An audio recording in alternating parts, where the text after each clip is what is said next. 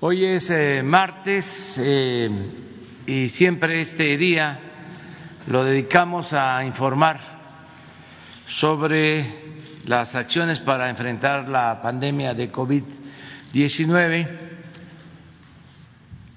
Hemos eh, iniciado ya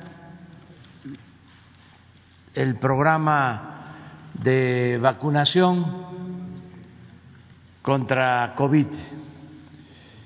En términos eh, generales, se trata de vacunar a todos los mexicanos y también a residentes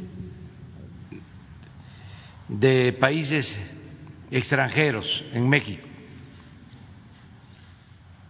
a todos. Es eh, vacunación universal, que significa eso, a todas, a todos, y gratuita. Ya se definió como estrategia el que primero se vacune a trabajadores del sector salud que están en hospitales COVID salvando vidas. Ese es el primer grupo al que desde que empezaron a llegar las vacunas se está atendiendo. Terminando de vacunar a este grupo de trabajadores de la salud, vamos a iniciar la vacunación de adultos mayores. Es el otro grupo prioritario. Se calcula que vamos a vacunar de este mes de enero a más tardar el mes de abril a 15 millones de adultos mayores. La justificación es de que se trata de una población vulnerable. Si vacunamos a todos los adultos mayores, de acuerdo a las recomendaciones de los especialistas, estaríamos disminuyendo, reduciendo la mortalidad por COVID en un 80%. Por eso, la prioridad que significa vacunar a los adultos mayores del país. Hay para eso ya una estrategia que se ha definido. Posteriormente vamos con enfermos crónicos menores de 60 años. Al mismo tiempo, de acuerdo, conforme se vaya aminorando la pandemia y los estados vayan considerándose en verde en el semáforo sanitario, se va a vacunar a maestros para el regreso a clases presenciales. Y así vamos a llevar a cabo este plan de vacunación nacional. Se han integrado diez mil brigadas para este plan de vacunación. Diez mil brigadas de diez servidores públicos por brigada y dos voluntarios. Van a participar en el plan de vacunación nacional ciento veinte mil personas.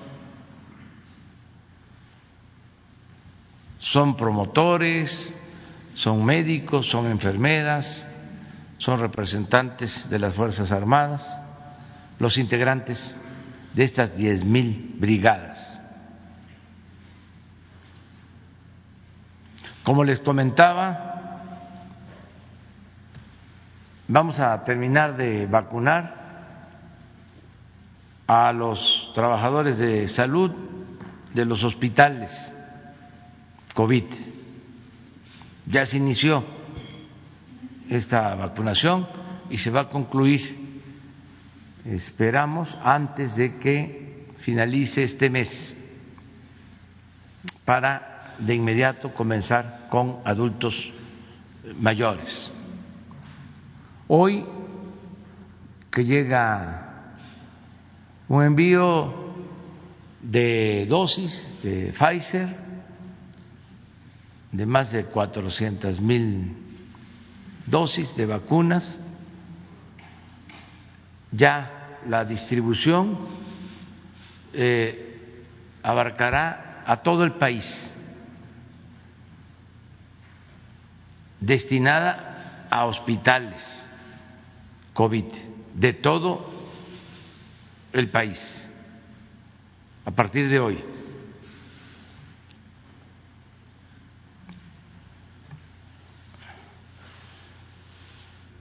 Para poder llevar a cabo el plan de vacunación como está contemplado, necesitamos, desde luego, del abasto de vacunas. Tenemos contratos con varias farmacéuticas, tenemos los recursos, los pedidos, Pfizer está cumpliendo de acuerdo a lo convenido y hay otras vacunas. No podríamos llevar a cabo ningún plan nacional, de acuerdo a como lo estoy planteando, describiendo, si no contáramos con la vacuna. Por eso, el día de hoy vamos a comenzar informando sobre las vacunas y en especial el doctor Hugo López Gatel les va a dar a conocer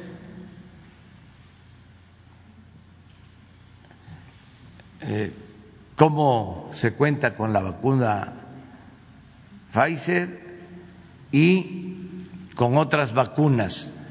Todo esto a partir de eh, una comisión que eh, representó a México para hacer una comunicación con el gobierno de Argentina. Le agradecemos mucho al presidente de Argentina, Alberto Fernández, nuestro amigo, por su apoyo, la manera en que se recibió al doctor Hugo López Gatel y sobre todo por los resultados que ahora van a explicarse. Entonces ya tenemos posibilidad de contar con vacunas suficientes para el plan nacional de vacunación. Una vez que informe eh, el doctor Hugo López Gatel, el general secretario Luis Crescencio Sandoval González va a informar sobre la logística y la transportación de la vacuna del avión que llega hoy con más de 400 mil dosis. ¿Cómo se va a llevar a cabo todo lo operativo y cómo eh, se han integrado ya de esas 10 mil brigadas a las que hice referencia, mil van a estar a partir de hoy hasta que se termine de aplicar la vacuna Pfizer en eh, hospitales. Como les comentaba, el envío es de más de 400 mil vacunas, pero ya para hospitales de todo el país. Entonces, el general Luis Crescencio Sandoval nos va a informar sobre eh, la logística, cómo se va a hacer llegar la vacuna a todos los estados contemplados en este plan de vacunación.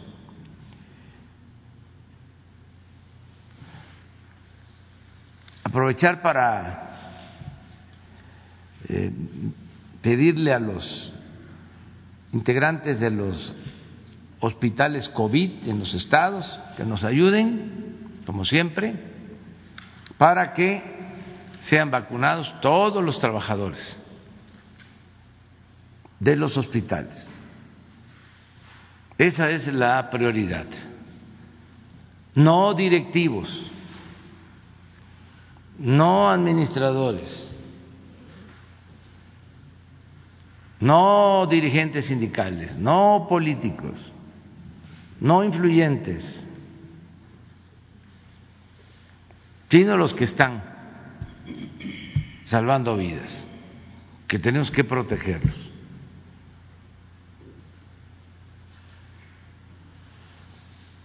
Que todos ayudemos para que se hagan las cosas bien, con honestidad, que nadie se brinque o se salte en la fila, que nos esperemos cuando nos toque nuestro turno, que no vale el dinero, las influencias, el poder. Tenemos que dar un ejemplo de buen comportamiento. Esto es demostrar que estamos a favor de la igualdad en los hechos, que no queremos privilegios, que no queremos influyentismos. Entonces, así se va a llevar a cabo el plan. Eh, decir que nos esperemos y como estamos trabajando de manera organizada, nos va a tocar pronto a todos.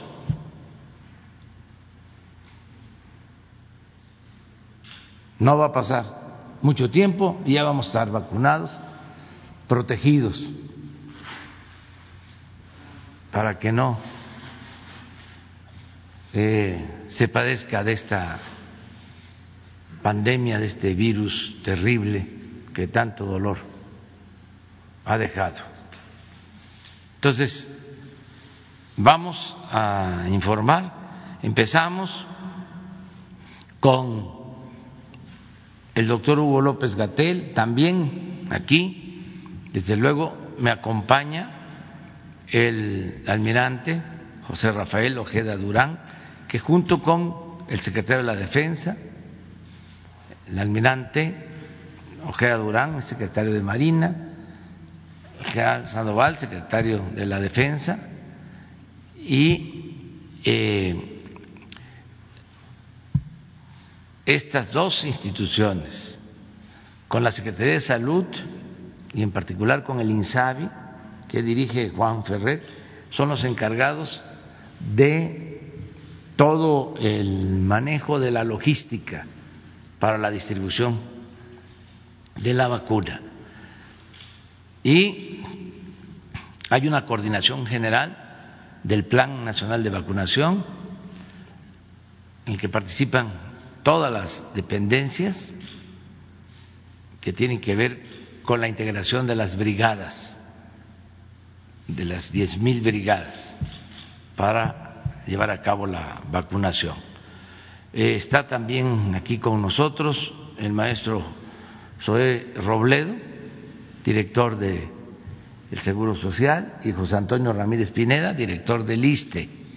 Y eh, más tarde, porque vamos a poder tener información, nos vamos a comunicar eh, con el doctor Alcocer, con Marcelo Ebrard, con Arturo Herrera, secretario de Hacienda, que van a estar en el aeropuerto en su momento recibiendo las vacunas y de acuerdo al plan de distribución, hoy comenzamos esta vacunación, eh, vamos a decir, eh, masiva.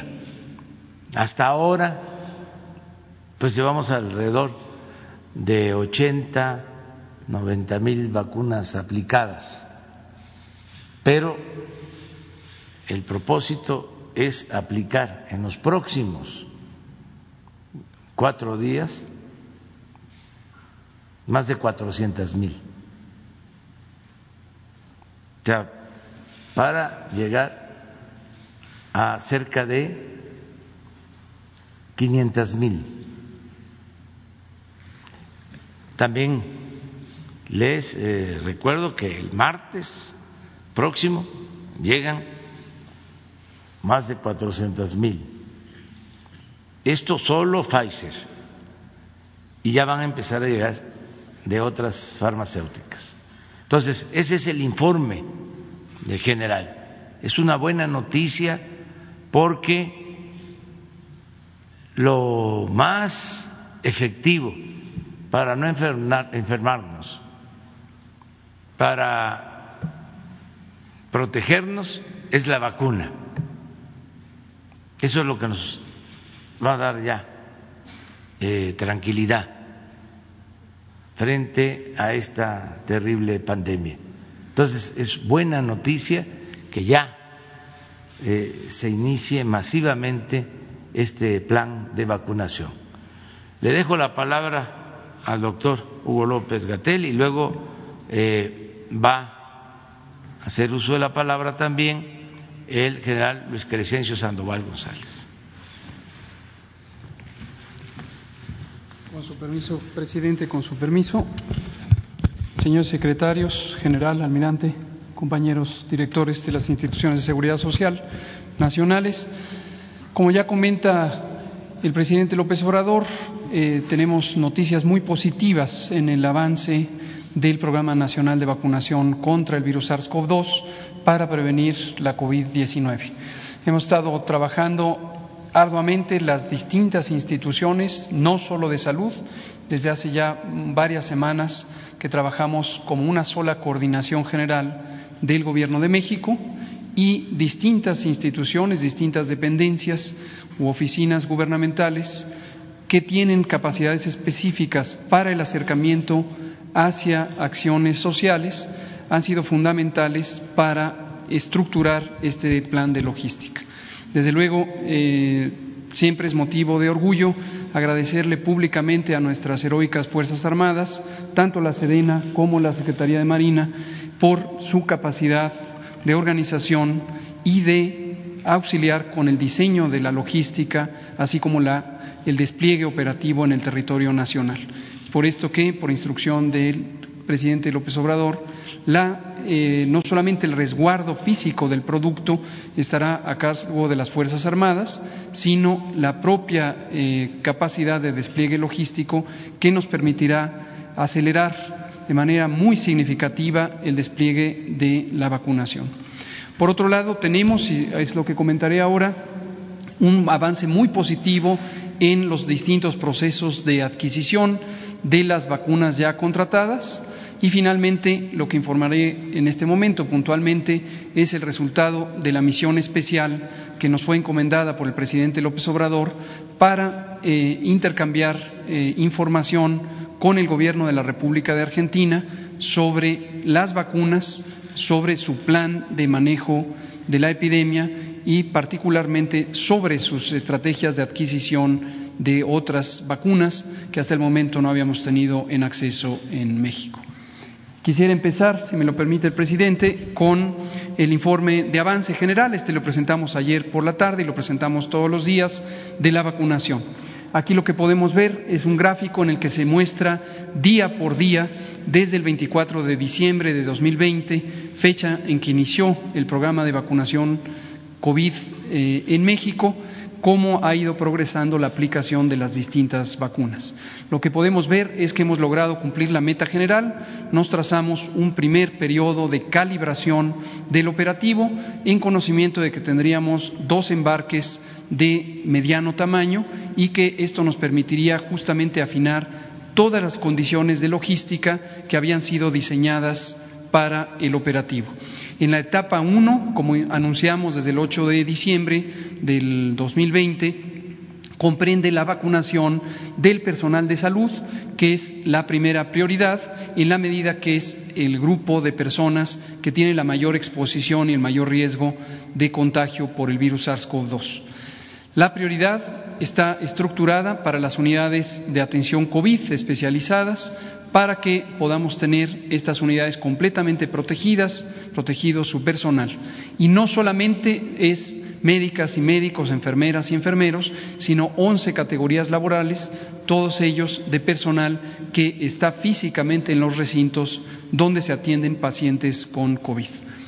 Lo que vemos aquí es que ayer vacunamos 5.672 personas, el promedio ha sido de 6.300 eh, personas vacunadas a lo largo de este tiempo y esto nos ha permitido conocer los tiempos de desplazamiento específicos ya cronometrados en todo el proceso, desde la llegada de los aviones con los distintos embarques que han sido anunciados públicamente aquí, hasta las unidades donde ocurre el desempaquetamiento y la redistribución a los centros de refrigeración.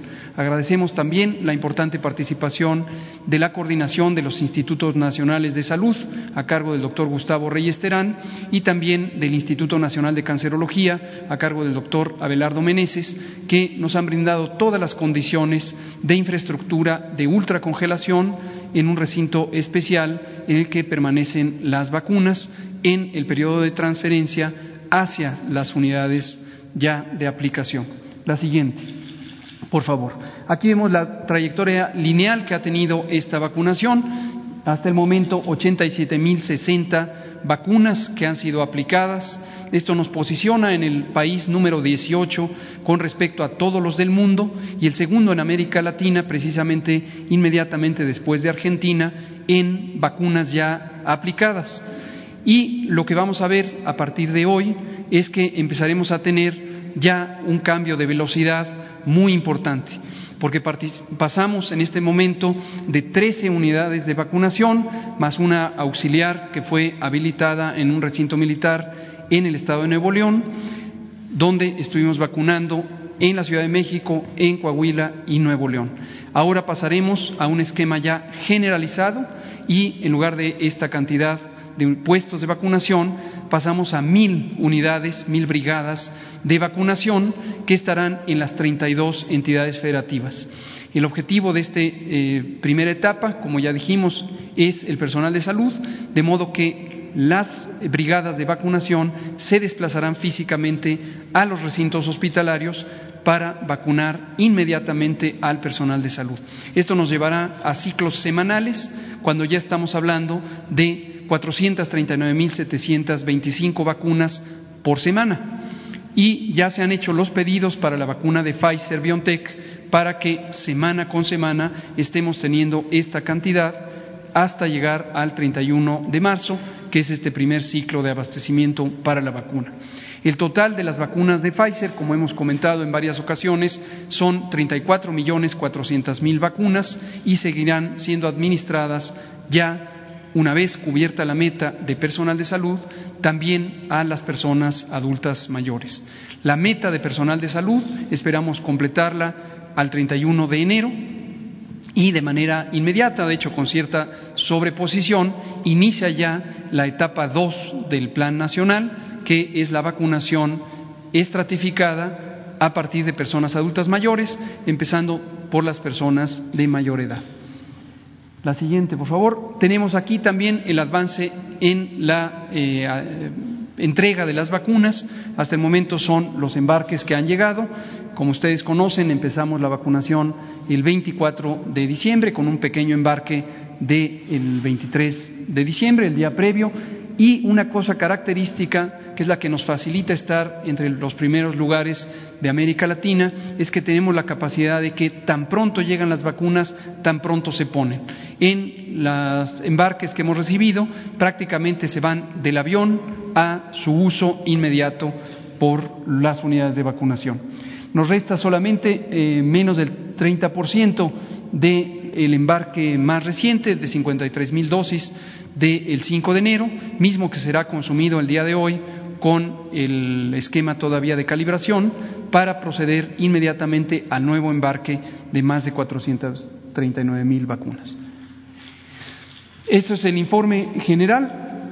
Ahora el informe específico respecto a el conjunto de vacunas eh, que tenemos hasta el momento eh, en el horizonte.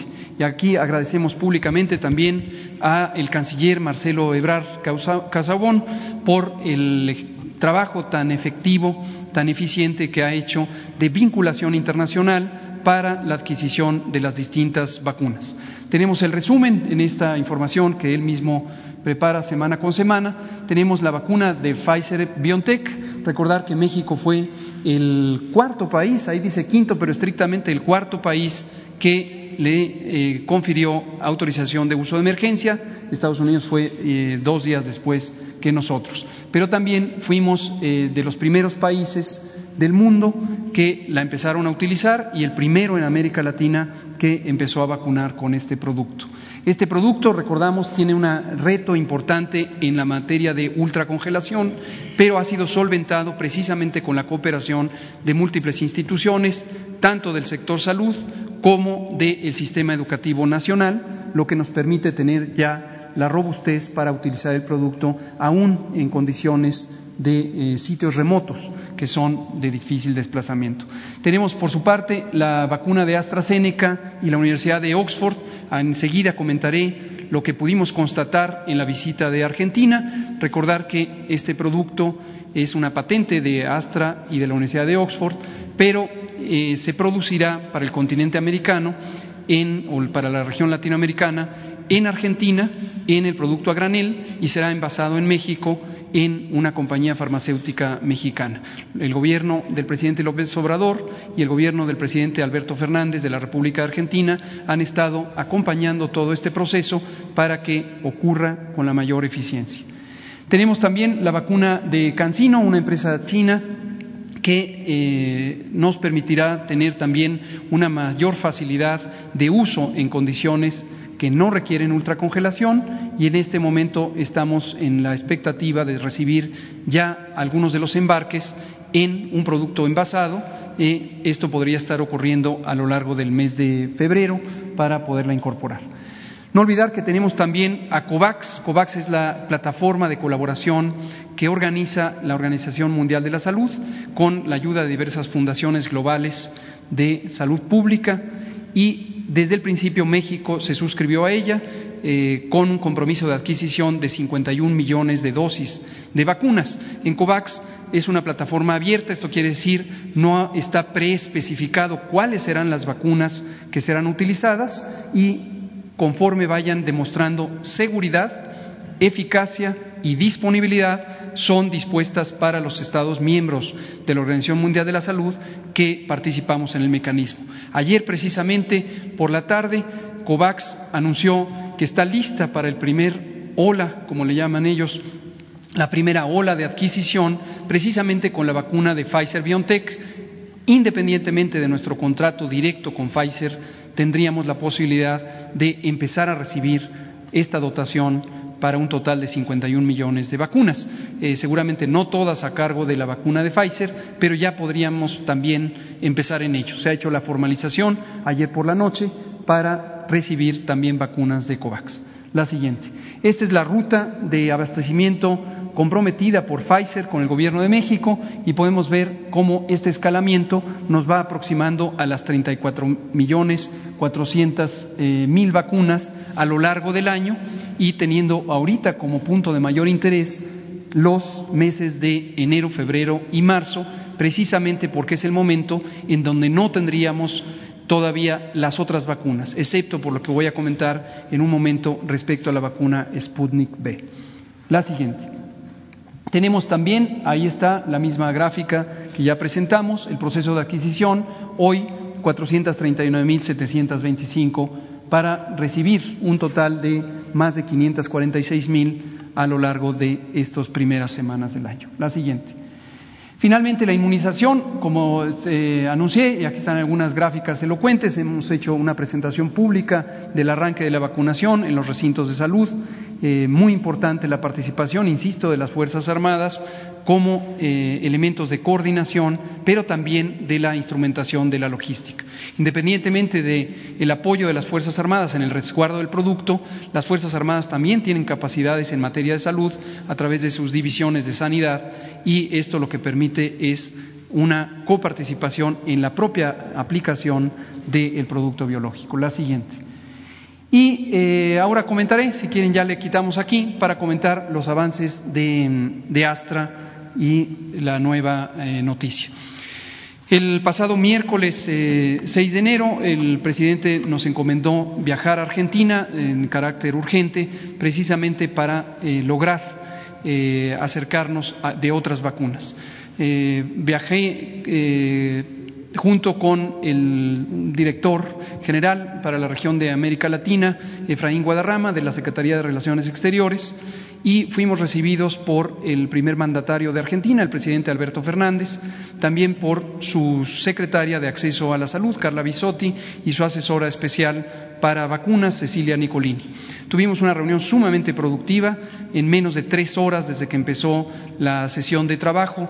Ya habíamos identificado muchos elementos de gran interés, destaco los dos principales. El primero es la enorme similitud que tenemos en México y Argentina respecto a la estructura de nuestro plan de respuesta a la propia epidemia con los componentes de contención, mitigación y reconversión hospitalaria, asimismo el papel que juega la vacunación en este momento como elemento central del control epidémico. Los grupos de atención prioritaria, personal de salud, edades, en forma estratificada y también el caso del personal educativo como una prioridad que además contribuye a la reactivación eh, social. Agradecemos eh, mucho al presidente de Argentina, eh, Alberto Fernández, no solo por la hospitalidad que fue impresionante, sino por todo el apoyo para facilitarnos acceso a información privilegiada respecto a la vacuna Sputnik B. Al día siguiente tuvimos una reunión con los distintos funcionarios rusos que participan en este empeño, que está a cargo, por instrucciones del presidente Vladimir Putin, del Fondo Ruso de Inversión Directa y es una vacuna que produce el Instituto Gamaleya de eh, Ciencias. Este instituto es muy conocido en el mundo, es muy prestigioso, tiene 100 años de existencia y es un centro de ciencias biológicas muy sólido y muy prestigiado había tenido desde el mes de octubre eh, los funcionarios de Argentina la oportunidad de estar acompañando el proceso ruso en la integración de información científica. Esto lo quiero destacar porque en esta parte del mundo habíamos tenido eh, dificultades de acceso a la información sobre la información rusa. Había algunas especulaciones sobre inquietudes de la seguridad y la eficacia de esta vacuna derivada de ensayos clínicos de la fase 3 dado que hasta el momento solo se ha publicado el ensayo clínico fase 2 de este producto. Sin embargo, tuvimos este acceso facilitado a través de la intermediación del Gobierno de Argentina a todo el expediente eh, científico y técnico de la vacuna. Es un expediente completo, es un expediente muy detallado que incluye los resultados del ensayo clínico fase 3 que ya ha sido conducido y concluido, y la noticia de que muy próximamente será publicado en una revista conocida mundialmente este, estos resultados del ensayo clínico fase 3. También tuvimos acceso a los distintos documentos de verificación de buenas prácticas de manufactura y otros requisitos que son indispensables para el proceso de regulación sanitaria. Es una vacuna que tiene una capacidad y una eficacia semejante a las de las otras vacunas que han sido autorizadas y regresamos con esa noticia para eh, tomar decisiones. El presidente nos ha instruido que procedamos de manera expedita a concretar el proceso de regulación sanitaria. El expediente se encuentra ya en revisión desde el fin de semana por COFEPRIS y en fecha muy próxima será tomada la decisión respecto a la autorización de uso de emergencias, como ha ocurrido con las otras dos vacunas. El otro objetivo de la visita fue eh, supervisar y constatar el progreso de la producción de la vacuna de AstraZeneca, Universidad de Oxford. Conocimos el consorcio eh, de biotecnología que tiene Argentina. Este consorcio tiene una historia interesante que menciono en una frase. Desde la epidemia de influenza 2009, H1N1, la influenza H1N1, Argentina tomó una decisión estratégica que fue apoyar el desarrollo de un consorcio biotecnológico para tener la capacidad de producir vacunas y con ello tener soberanía eh, tecnológica en términos de la fabricación de vacunas. Ese es el origen de este consorcio y este consorcio ha estado trabajando de manera expedita, produce vacunas y múltiples otros eh, elementos eh, biotecnológicos que suplen al mercado argentino y también exportan en la región latinoamericana. Una de estas compañías se llama Max Science y fue establecida ex profeso eh, para estos desarrollos tecnológicos y se encontró con la oportunidad de que AstraZeneca le contratara para la fabricación de los lotes eh, de las vacunas contra COVID-19. El día que visitamos la planta eh, se había terminado 24 horas antes el primer lote de la vacuna de AstraZeneca. La planta tiene capacidades muy sobresalientes, tecnología de punta, tecnología completamente nueva y moderna, un equipo humano sumamente preparado y muy eh, motivado eh, y una dirección clara de los rumbos estratégicos y operativos de la compañía. Ese mismo día se estaba preparando ya para la exportación hacia México y seguramente en horas de hoy llegará el primer lote de la vacuna AstraZeneca a nuestro país. Por otro lado, el, lunes 4 de enero, recién pasado, justo dos días antes de nuestra visita a Argentina, tuvimos eh, la buena noticia por parte de COFEPRIS de que se había estado en las sesiones de verificación de avances de la compañía Leomont. Leomont es una compañía farmacéutica privada mexicana que tiene 90 años de existencia y es una de las más grandes compañías en el segmento mexicano y es de las compañías innovadoras en productos biotecnológicos. Tiene una par de plantas de producción recientemente abiertas durante el año 2019 y la que es relevante ahora es una que está en Ocoyoacá, Estado de México, eh, conozco esta planta personalmente y también eh, conozco el informe de COFEPRIS en el que se ha ido verificando el progreso en la instalación de las nuevas condiciones de infraestructura para el envasado y terminado de la vacuna. Va en muy buen tiempo y ello nos permite decir con confianza que empezaremos a tener ya para su uso en marzo esta vacuna, la vacuna de AstraZeneca, Universidad de Oxford. Y un último elemento que no estaba eh, inicialmente contemplado, pero fue producto precisamente de esta experiencia de conversación eh, y apoyo por parte del Gobierno de Argentina, pero también de conocimiento de las capacidades de innovación eh, que hay en Argentina, fue hay una compañía de biotecnología, parte de este consorcio, que produce suero equino hiperinmune. ¿Qué quiere decir esto? Es la capacidad de producir grandes volúmenes de anticuerpos naturales a partir de caballos. Esto es algo que se usa en el mundo desde hace mucho tiempo, décadas, para otras enfermedades y lo que permite es tener la posibilidad de transferir anticuerpos a los seres humanos. Y en estudios científicos eh, muy interesantes que también revisamos, se encuentra que esto puede reducir hasta 40% la mortalidad de personas con COVID eh, moderado y grave y eh, esto es derivado de ensayos clínicos de la fase 2 y 3 que ha conducido este grupo científico. A través de nuestro CONACIT, al frente de la doctora Marilena Álvarez Builla, también ya hemos establecido una vinculación entre estos científicos argentinos y científicos mexicanos. Ellos ya se conocían, estos dos grupos científicos. En el caso de los científicos mexicanos, es también gente muy talentosa. El doctor Alejandro Alagón lleva muchos años produciendo los fundamentos científicos de los sueros antialacrán y anticrotálicos que se utilizan en México y son fabricados principalmente por empresas farmacéuticas mexicanas. Entonces también estamos viendo oportunidades eh, en lo inmediato para adquirir este producto si es que eh, se verifica su seguridad y eficacia, como ya lo ha hecho la Agencia de Regulación Sanitaria Argentina, y en el plazo mediato una posible asociación para que en México se pudiera hacer también la producción de escalamiento eh, de este tipo de producto. Entonces, en síntesis, buenas noticias. La epidemia sigue, no perdamos esto de vista, y durante 2021 tenemos que tener conciencia de que estaremos trabajando con la epidemia, con las medidas convencionales de salud pública, pero ya con este nuevo enfoque que le da un giro eh, fundamental de el manejo de la epidemia centrado fundamentalmente en el avance de la vacunación y potencialmente estos otros tratamientos. Presidente, esto.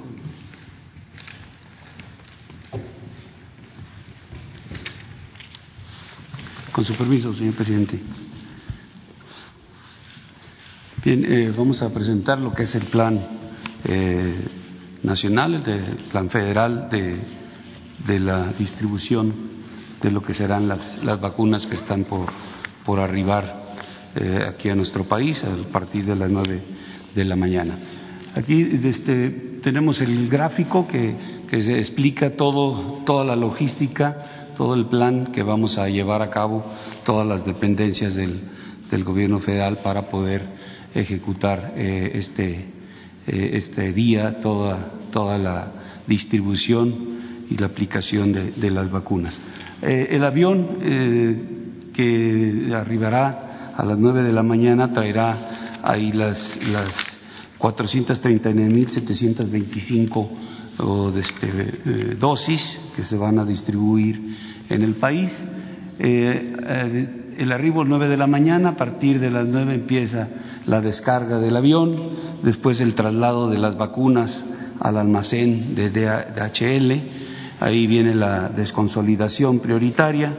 Esto nos va a llevar entre 9 a 9.45. Eh, a la par vamos a establecer a partir de las 9 de la mañana y hasta las 21 horas, trabajando en permanencia, un centro de coordinador de operaciones aquí en Palacio Nacional para estar este, monitoreando, siguiendo toda esta actividad y poder eh, resolver alguna situación que se presente durante toda la aplicación del plan. después de esta parte de desconsolidación pasa a las 9.50 a la empresa DHL, traslada la vacuna al área de reconocimiento aduanal. Eh, posteriormente el SAT realiza la revisión aduanal y COFEPRIS también la revisión correspondiente. A las diez y media aproximadamente se estará cargando las vacunas en los vehículos de la empresa DHL. De aquí vienen hacia el INCAN, estarán arribando a las once veinte aproximadamente eh, ahí en el Instituto Nacional de Cancerología todas estas vacunas. Eh, se, vuelve a hacer una revisión, eh, esa revisión va a determinar qué qué cajas, qué de este paquete requieren una recarga de, hielo seco para garantizar eh, la, red de frío y la lotificación. Eh, esta es la lotificación todo en base a lo que se hizo de trabajo de, de, la cantidad de hospitales, la cantidad de personal que labora en esos hospitales en toda la República, se hace la lotificación y se determinan este, eh, las rutas terrestres y las rutas aéreas que se van a aplicar.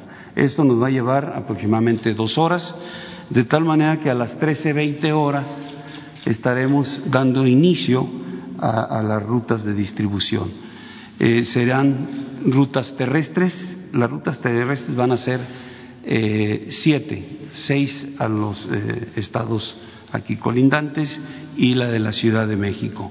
Estas rutas terrestres eh, van a llevar, terrestres y aéreas, llevarán estos paquetes, las vacunas, los insumos para su aplicación, que son las, jeringas, los líquidos diluyentes, lo que requiere el personal de las brigadas de vacunación y los brazaletes que van a, hacer eh, la manera de identificar al personal que está integrando estas eh, brigadas de vacunación.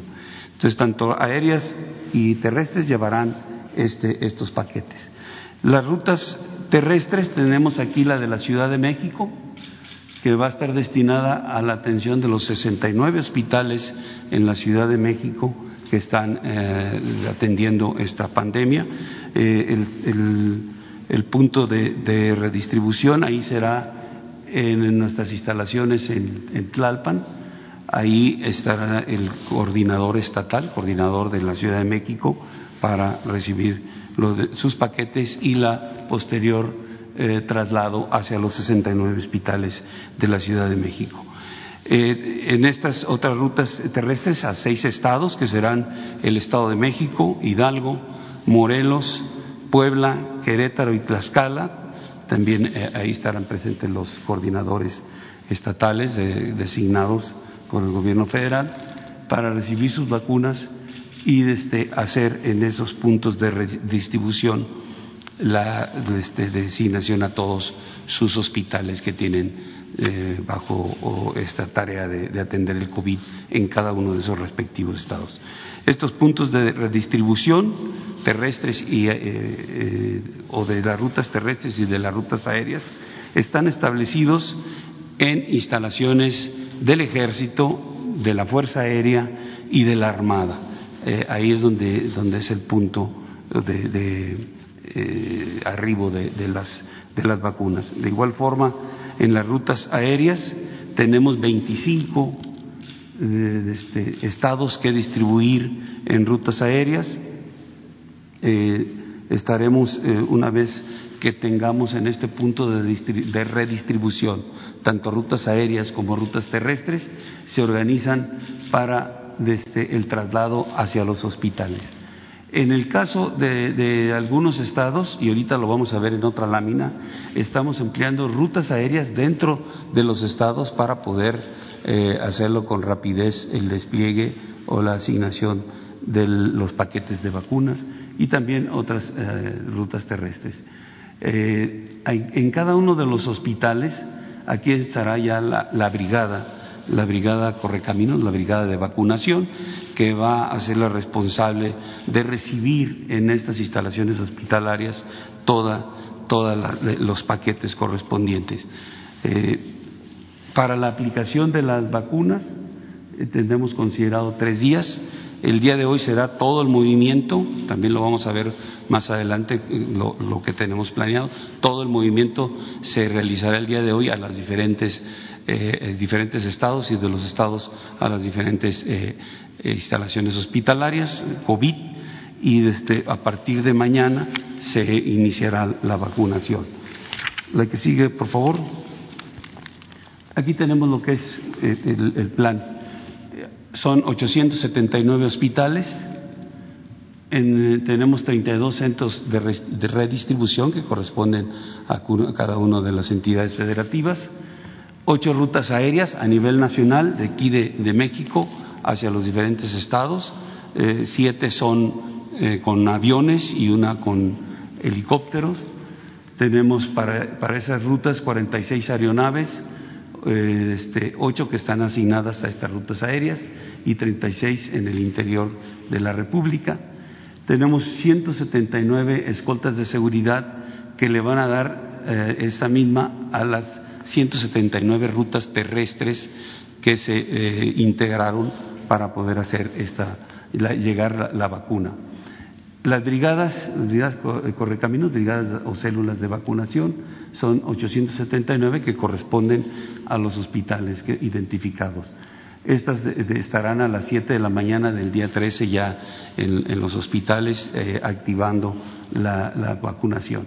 están integradas con dos servidores de la Nación, dos promotores de programas sociales, eh, cuatro elementos entre Sedena, Semar y Guardia Nacional, un enfermero, un médico y dos voluntarios.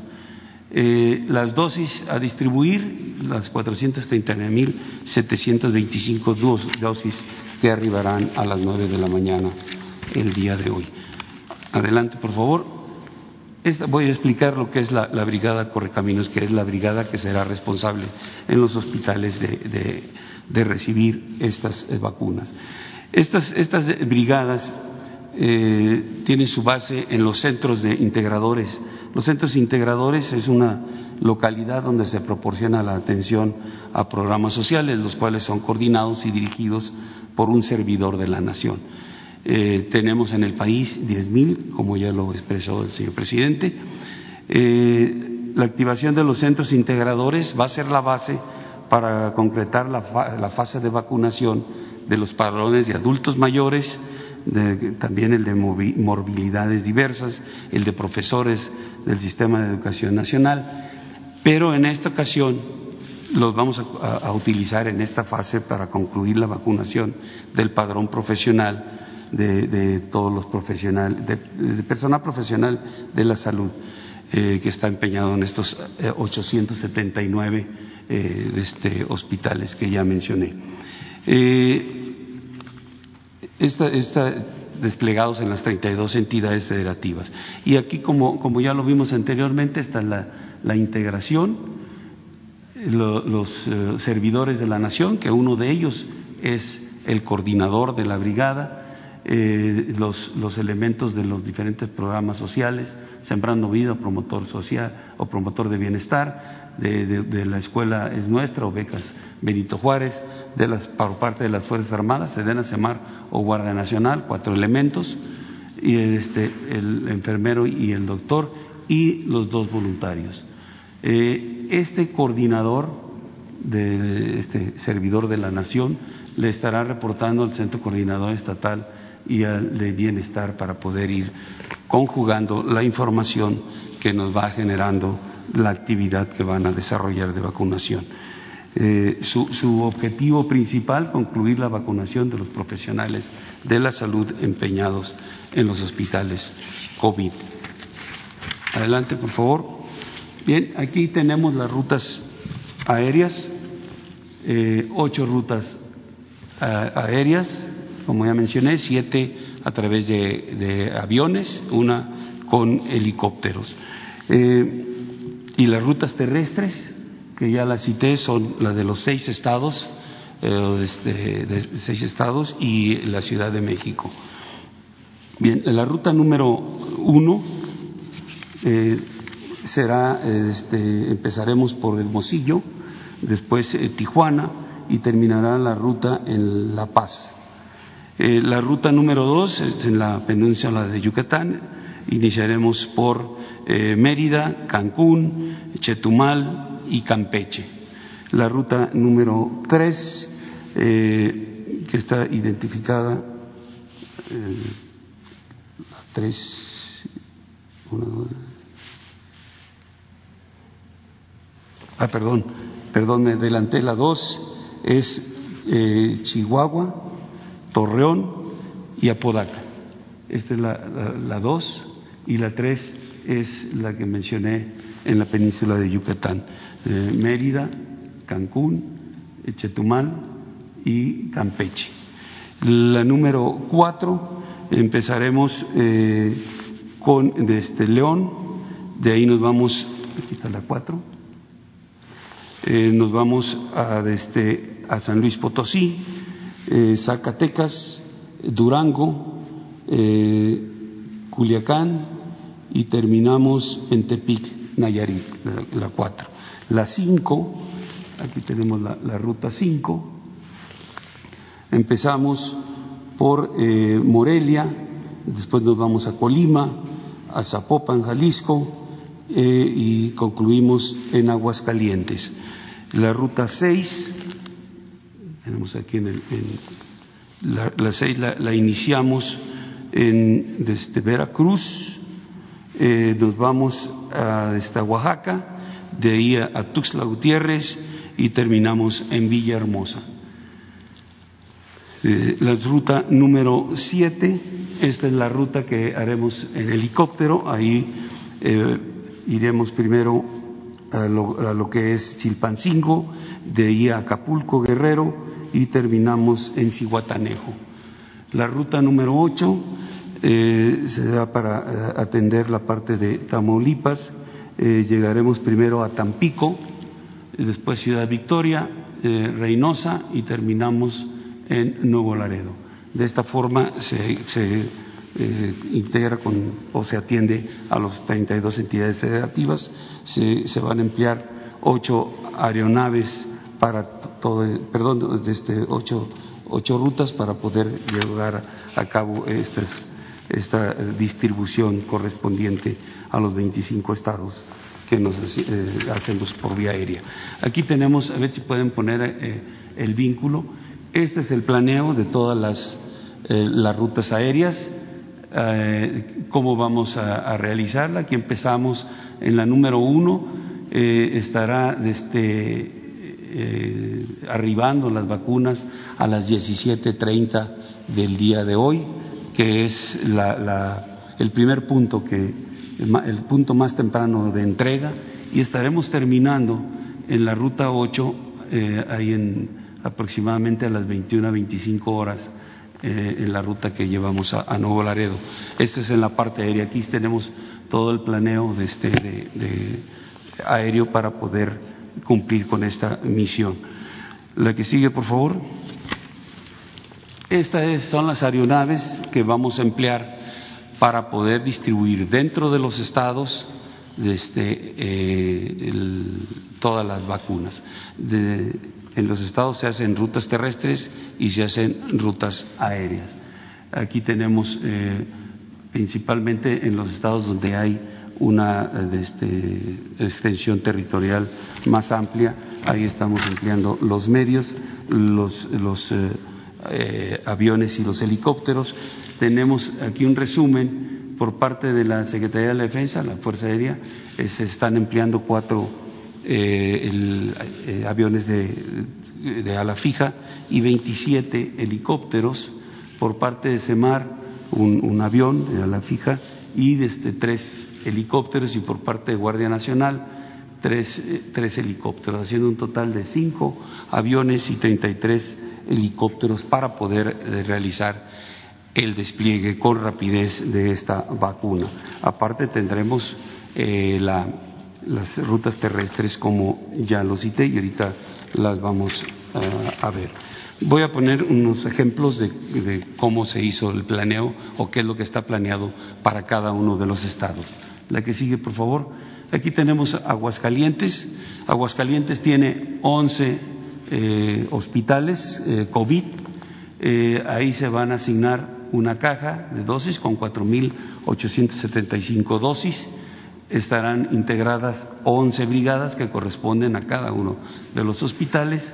El punto de arribo va a ser el Aeropuerto Internacional de Aguascalientes, en la ruta aérea a nivel nacional. El punto de redistribución, donde se reorganizan estas dosis y se reparten para los 11 hospitales, va a ser en el cuarto regimiento mecanizado ahí en Aguascalientes. Eh, como mencioné, estos puntos de redistribución son instalaciones del Ejército, son instalaciones de la Fuerza Aérea y son instalaciones de la Armada de México. Eh, este Estado no tiene rutas aéreas locales, solamente tiene tres terrestres. Arriban las vacunas a las 20, 20 horas y estaremos finalizando a las 21.35 con la entrega en todos los puntos. La que sigue, por favor. Aquí está el planeo de las rutas eh, aéreas y terrestres. Este, eh, este Aguascalientes eh, tiene sus rutas terrestres. Todas estas comprenden las, los 11 hospitales a los cuales se va a llevar las vacunas. La que sigue, el siguiente ejemplo, Baja California, tiene 17 hospitales COVID, van tres cajas con 14.625 este, vacunas 17 brigadas corresponden a los hospitales. El punto de arribo será en la base aérea militar número 12, en Tijuana, Baja California. Ahí mismo será el punto de redistribución y se utilizará una ruta aérea local y cuatro rutas terrestres. Se estarán arribando las vacunas a las 19 horas, eh, hora de, ese estado, y a las 21.30 estaremos culminando. La que sigue, también aquí este es el, el planeo de cada una de las rutas terrestres que va a tener ese estado para poderlas operar. La que sigue, por favor. Baja California Sur, 16 hospitales, dos cajas, 9.750 dosis, 16 brigadas, el punto de arribo de, de, las vacunas en la base aérea militar número 9 en La Paz, Baja California. Ahí será el mismo punto de redistribución, tendrá una ruta aérea local y tres rutas terrestres, 21 a 10 el arribo de las vacunas eh, este, y a las 0010 estaremos finalizando la distribución. La que sigue, también aquí tenemos sus rutas, aquí están las rutas aéreas que se planearon, la ruta terrestre eh, que va a, a distribuir las vacunas. La que sigue, por favor. Campeche, 18 hospitales, COVID, una caja, 4.875 dosis, 18 brigadas, arriba al Aeropuerto Internacional de Campeche. El punto de redistribución es el décimo batallón de infantería en Campeche. Eh, tiene, eh, no tiene rutas aéreas locales y siete rutas terrestres. 23 horas está llegando a las vacunas y termina la distribución a las 0340. Todo, todo el, arribo de las vacunas eh, lo tenemos eh, en, la Ciudad de México, es donde primero empiezan a recibir, eh, porque son, son los que de aquí, una vez organizados, empieza la distribución. Y los últimos, por la forma en que hacemos la distribución, las escalas que va realizando los aviones en las diferentes entidades, este será el estado que estará llegando al final y que culminará eh, con la entrega a nivel nacional a esta hora. 3.40 horas del día 13 estaremos cerrando la entrega a todos los hospitales eh, COVID, eh, a los 879, sí, son 879 hospitales COVID, a esa hora le estaremos este, cerrando. Eh, como mencioné, el centro coordinador estará pendiente aquí en instalaciones del Palacio Nacional para poder este, resolver alguna circunstancia, alguna situación que se presente en el desarrollo de esta operación de, distribución para poder realizar la vacunación a nivel nacional a partir de las, del día de mañana. Muchas gracias. Bueno, este es el, plan, como lo menciona el general Luis Crescencio Sandoval González. Eh, aquí va a estar el centro de control de toda la operación que inicia a partir de las nueve de la mañana y que, como se menciona, termina a las tres de la mañana de el día 13 en Campeche.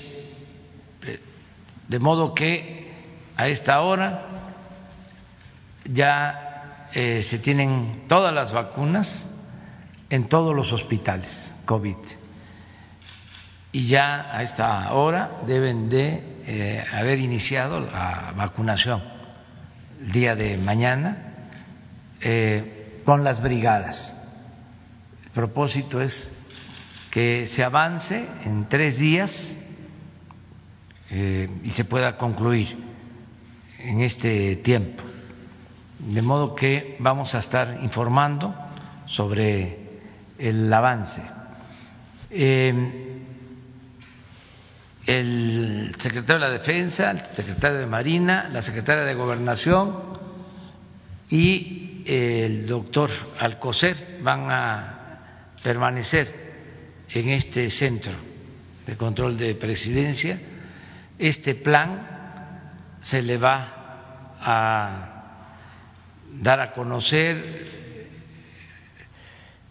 de manera detallada porque se pusieron solo ejemplos por cuestiones de tiempo, pero se le va a dar a conocer a todos los gobernadores para que ellos eh, hagan lo propio con las autoridades municipales, donde están los hospitales, de modo que sea una acción conjunta. Desde luego no se recomienda que se eh, lleven a cabo concentraciones en los hospitales donde se va a llevar a cabo la vacunación.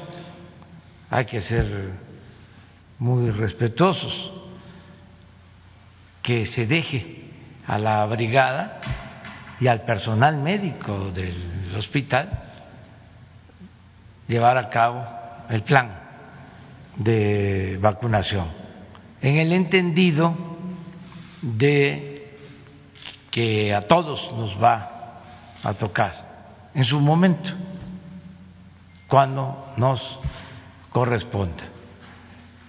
Vamos a estarles informando eh, permanentemente, tanto por la mañana como por la tarde, de cómo se va desarrollando el plan.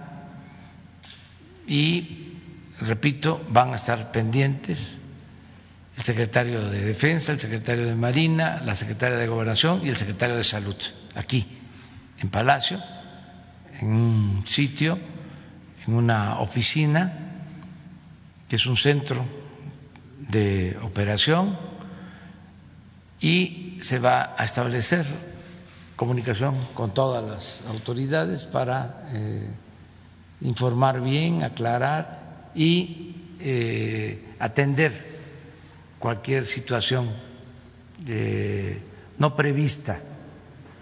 Desde luego hacemos también un llamado a todos los que van a participar en este operativo. Esto incluye, desde luego, a pilotos de aviones, de helicópteros, a choferes, a todo el personal civil, militar, para actuar con mucho cuidado, con mucha seguridad, para evitar eh, accidentes, que eh, llevemos a cabo este plan eh, garantizando la seguridad de todos los que están participando. Eso es también una recomendación. Todo está calculado en tiempo, en movimiento es un plan logístico eh, profesional y eh, de esta forma, eh, a partir de este ensayo general de despliegue masivo, va a iniciar la vacunación en todo México. Por eso es que sostenemos que para finales de marzo vamos a tener vacunados a todos los adultos mayores, porque se están haciendo las cosas de manera profesional y con la participación de todos, tanto de eh, la Secretaría de Salud como de otras secretarías y de las Fuerzas Armadas con todos los recursos para que se lleve a cabo bien este plan de vacunación. Entonces, abrimos. abrimos.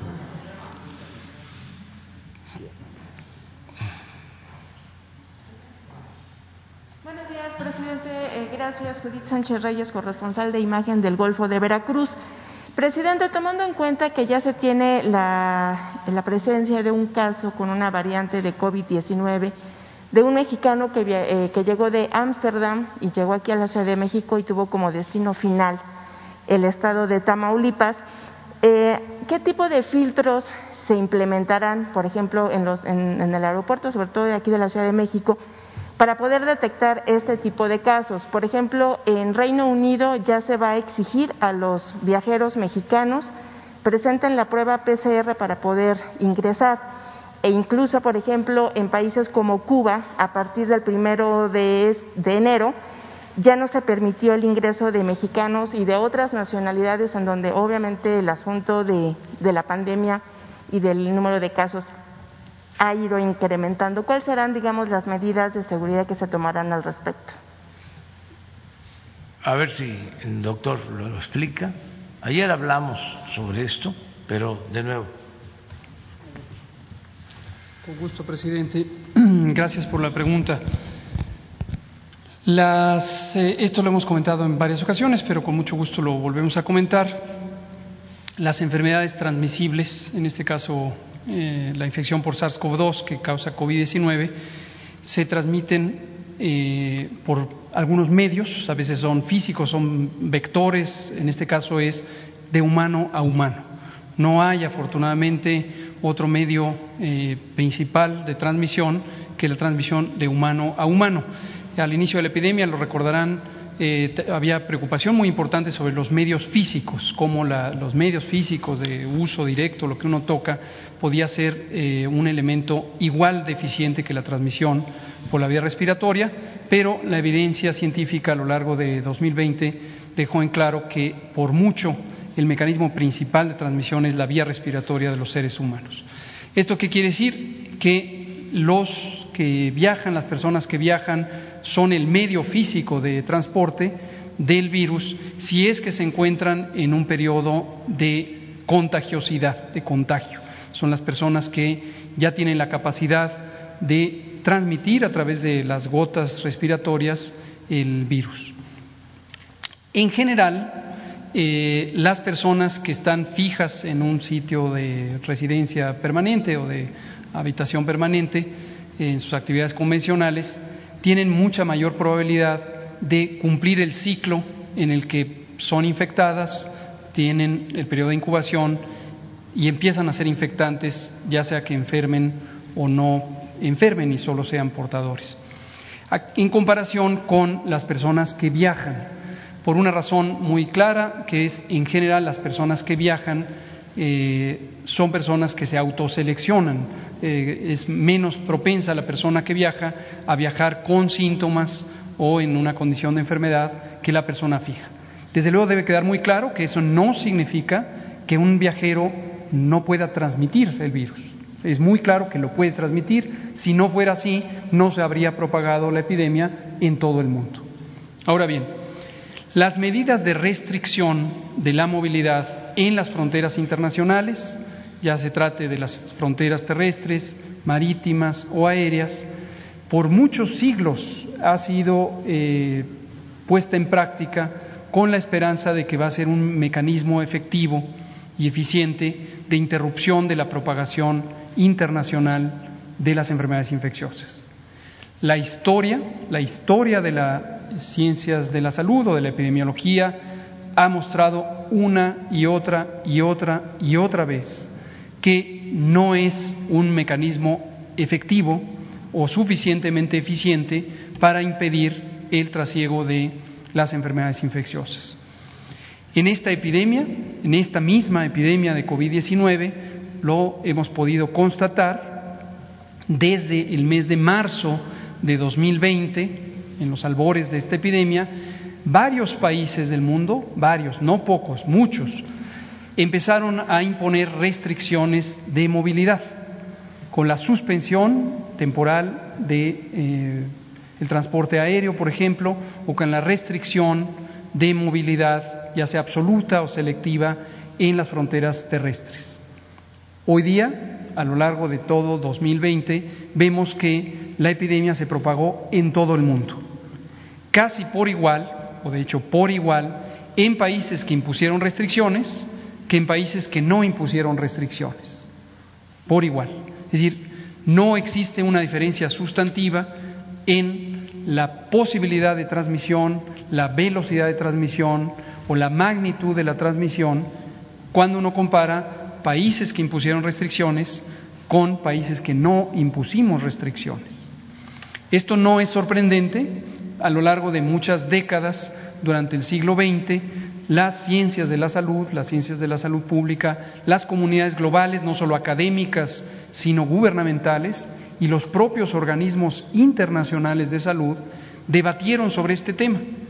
Y esto dio lugar al nuevo Reglamento Sanitario Internacional, ya no está nuevo, fue establecido en 2005.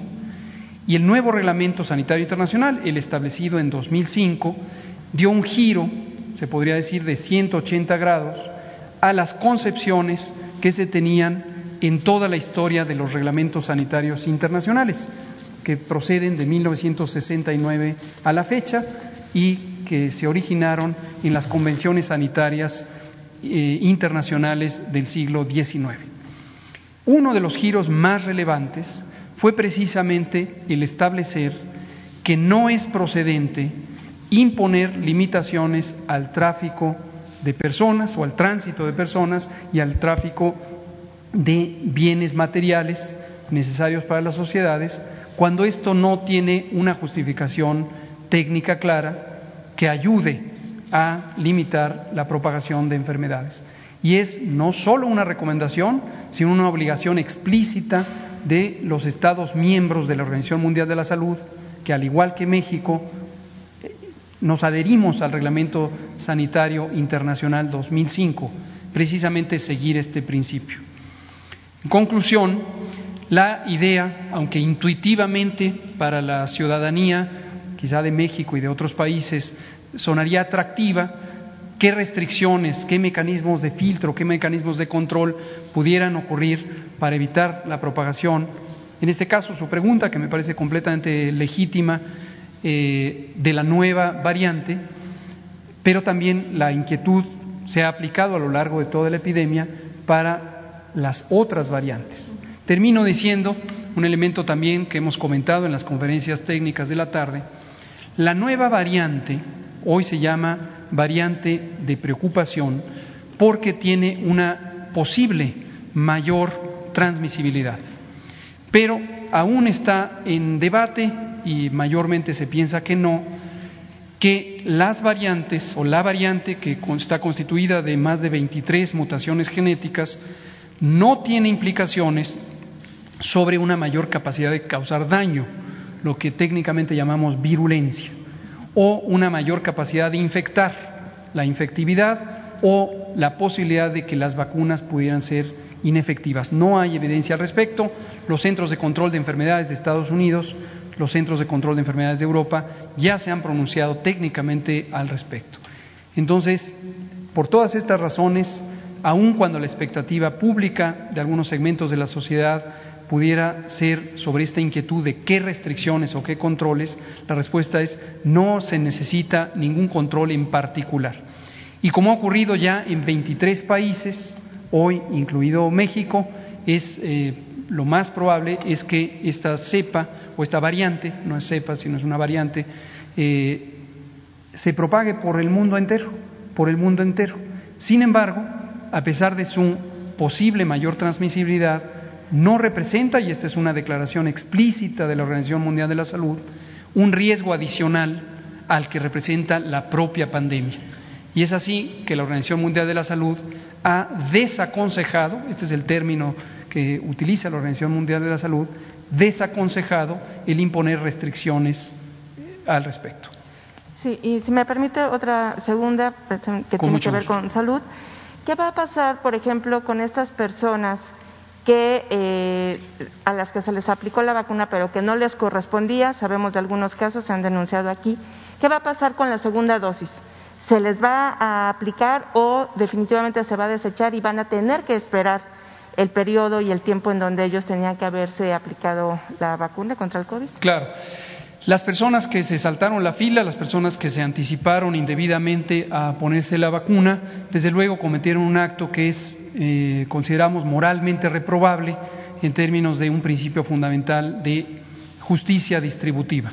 El plan de vacunación que elaboró México eh, fue cuidadosamente diseñado con base en evidencia científica, la participación de nuestro grupo técnico asesor de vacunación, compuesto por personas altamente calificadas en la materia y por una reflexión de varias semanas, y de ahí deriva. Eh, por cierto, lo que comentaba hace rato, es semejante al que utilizan otros países, por ejemplo Argentina, Reino Unido y varios otros países. Entonces, es inapropiado que se hayan saltado la fila en la medida en que su priorización no correspondía a la que ellos asumieron que tenían. Sin embargo, la mecánica de la salud pública eh, no debe interferirse por percepciones de castigo. Eh, quizá hemos visto estos comentarios en la prensa escrita y las redes sociales, la idea de que no deberían ponerles la segunda dosis por haberse saltado la fila. Esto carece de sentido en salud pública porque estaríamos desperdiciando una dosis ya aplicada al tener a sujetos que no tienen la protección completa y desde luego además sería una arbitrariedad eh, inapropiada para la protección de estas personas. Esto implicaría de facto estar queriendo ejercer un acto de justicia con una medida de salud pública, lo cual es no solo técnicamente improcedente, sino jurídicamente inadecuado. Y, presidente, una pregunta para, para usted, la última. Eh, hablando precisamente de transparencia, en estos últimos días se ha eh, comentado esto al respecto y el jueves trascendió que la Secretaría de Relaciones Exteriores había reservado los contratos justamente eh, que había eh, hecho con las empresas farmacéuticas para la, adquisición de vacunas. ¿Usted sabe el motivo? A ver, no te escuché bien, perdón. Sí, el jueves trascendió que la Secretaría de Relaciones Exteriores había reservado los contratos de la, eh, con las empresas farmacéuticas con las que realizó obviamente pues este, estos acuerdos para adquirir la vacuna. Usted eh, en estos días ha hablado precisamente de la cuestión de la función del INAI, la cuestión de la transparencia. Eh, si usted sabía eso y sabe los motivos, el por qué se reservaron a cinco años estos, estos documentos y que no se puedan consultar para saber pues las cláusulas y los términos. Pues no tengo este conocimiento, pero nosotros no vamos a reservar nada. Es transparencia total, absoluta. No tenemos nada que ocultar. A lo mejor es una eh, práctica que venía llevándose a cabo de tiempo atrás, porque hay inercias, pero la instrucción es que se transparente todo lo que hacemos en el gobierno. Repito, no tenemos nada que ocultar. El caso de las vacunas es lo más transparente que hay porque se tienen contratos con las farmacéuticas, se tiene contrato y ya se han llevado a cabo pagos con Pfizer, ya se han dado anticipos. Ayer hablaba yo que de 32 mil millones reservados ya se habían dado anticipos y se habían entregado recursos por siete mil millones de pesos para las vacunas.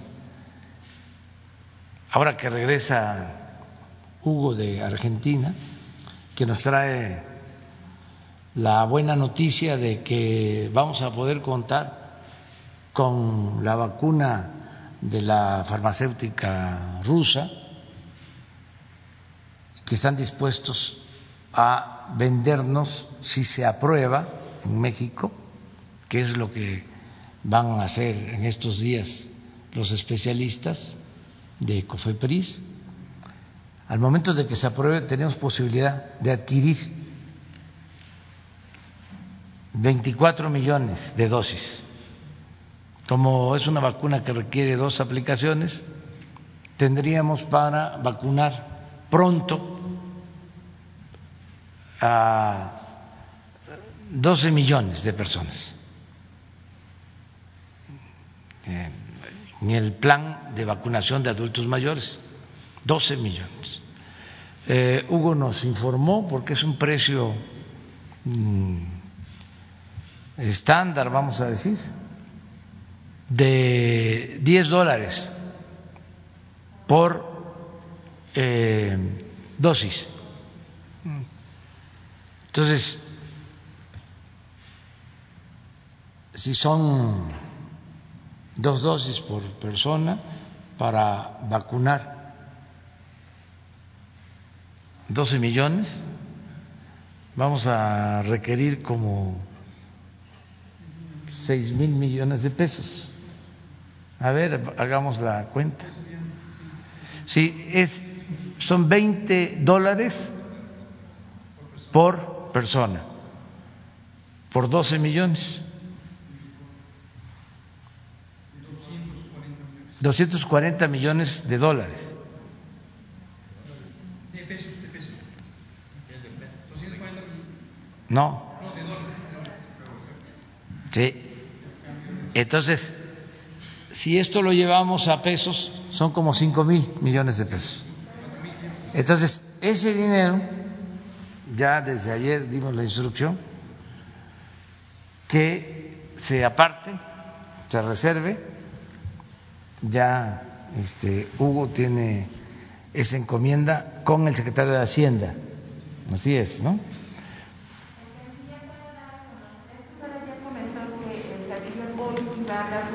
Sí, ahora le preguntamos porque va a estar en el aeropuerto.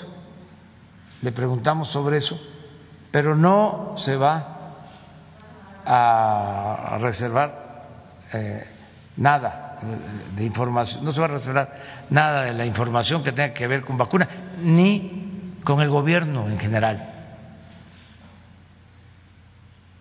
Sencillo, no somos corruptos. Entonces,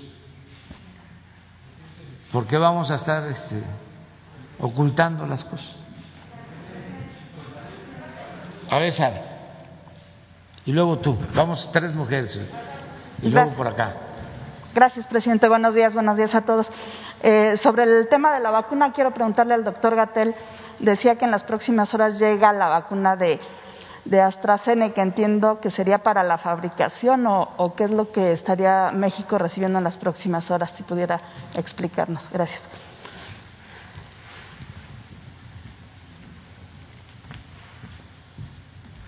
Con mucho gusto. Eh, el proceso biotecnológico eh, de fabricación de vacunas es eh, muy interesante y relativamente fácil de identificar, entonces aprovecho para comentarlo para conocimiento de todo mundo.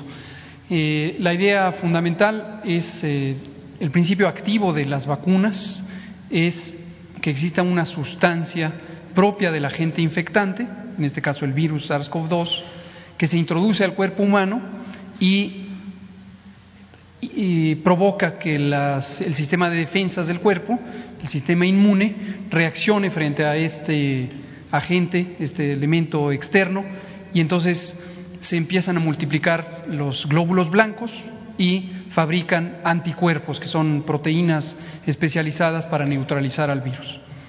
Esto le ocurre a la persona al momento en que recibe eh, la sustancia del virus y se queda con inmunidad de memoria, es decir, el cuerpo ya sabe quién es el agente externo, lo estoy simplificando para, desde luego, conocimiento del público en general, y si algún día uno es expuesto al virus, en este caso el SARS-CoV-2, por la vía respiratoria, enseguida se movilizan esas células, se empiezan a volver a multiplicar y fabrican grandes cantidades de anticuerpos que neutralizan al virus, lo más cercano a su punto de entrada que es la vía respiratoria. Este es el principio general de las vacunas. En el caso de las vacunas contra el virus SARS-CoV-2, se han desarrollado varios tipos de tecnología para esto. Hay algunos que tienen eh, el material genético que fabrica estas sustancias propias del virus, es el caso de la vacuna de Pfizer. Y en otros casos, como es la vacuna de Astra, lo que se tiene es una proteína del virus envuelta en un virus diferente que es inactivado. Con ello lo que quiero destacar para conocimiento de todos y todas es las vacunas no tienen capacidad alguna, ninguna capacidad de provocar COVID. No pueden, no pueden, es imposible que las vacunas puedan causar COVID, porque no están hechas de virus completos, están hechas de partículas, proteínas específicas del virus. Y en el caso de, decía, de la vacuna de Astra, eh, cuya tecnología es semejante a la de la vacuna rusa, Sputnik V, semejante a la de la vacuna de Janssen, eh, semejante a la de eh, Cancino, lo que se hace es que hay que multiplicar las partículas del otro virus, que se llama adenovirus, que tampoco tiene la capacidad de infectar porque ha sido eh, modificado. Pero se tiene que multiplicar en un tanque, estos se llaman bioreactores, y es un tanque de 2.000 eh, litros en el que se va multiplicando el virus y con ello las partículas del SARS-CoV-2. Pero insisto, incapaces de causar las enfermedades infecciosas que esos virus, si fueran naturales, provocarían. Entonces hay un tiempo en el que se empieza a sembrar unos pequeños matraces de eh, pocos mililitros, de 100 mililitros, eso lo pudimos ver directamente en la planta, aunque ya conocíamos el proceso. Y cuando esos eh, pequeños matraces tienen cantidad suficiente del virus, se siembra eh, una cantidad más grande unos 50 eh, litros de un material que favorece la multiplicación de esas partículas de un virus que, insisto, no puede causar enfermedad. Y luego esos 50 litros se pasan a otro tanque de 100 y el otro de 1000, finalmente llegan a estos tanques de 2000 litros. Eso constituye lo que se llama técnicamente un lote de vacuna. Y un lote de vacuna es cada ronda de producción que se distingue por todo su proceso de fabricación que está perfectamente vigilado. De ese eh, tanque de 2.000 litros eh, se llama el lote semilla. Eh, bueno, el lote semilla es lo que primero se pone para empezar a producirlo. Eso finalmente es el lote de, de producción y ese es lo que se manda a México para que sea ahora llenadas las botellitas de 5 mililitros y que se manejan en condiciones de esterilidad, se etiquetan y ya se pueden distribuir para el uso directo de las personas. Entonces, lo que se hace en Argentina es la producción en gran escala y lo que se hace en México es el llenado y el terminado para la aplicación. Eh, doctor, y preguntarle, en el caso de alguna reacción secundaria, eh, ¿el responsable es el laboratorio o comparte esta responsabilidad el gobierno mexicano? Sí, esta es una pregunta muy importante que usted, creo que usted la ha hecho en otras ocasiones, o alguien más ya la había hecho, referida a eh, qué pasa con las reacciones secundarias.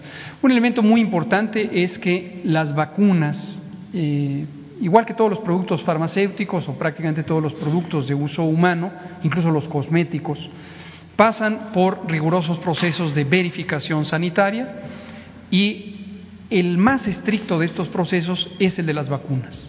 Ningún otro producto farmacéutico tiene estándares tan altos.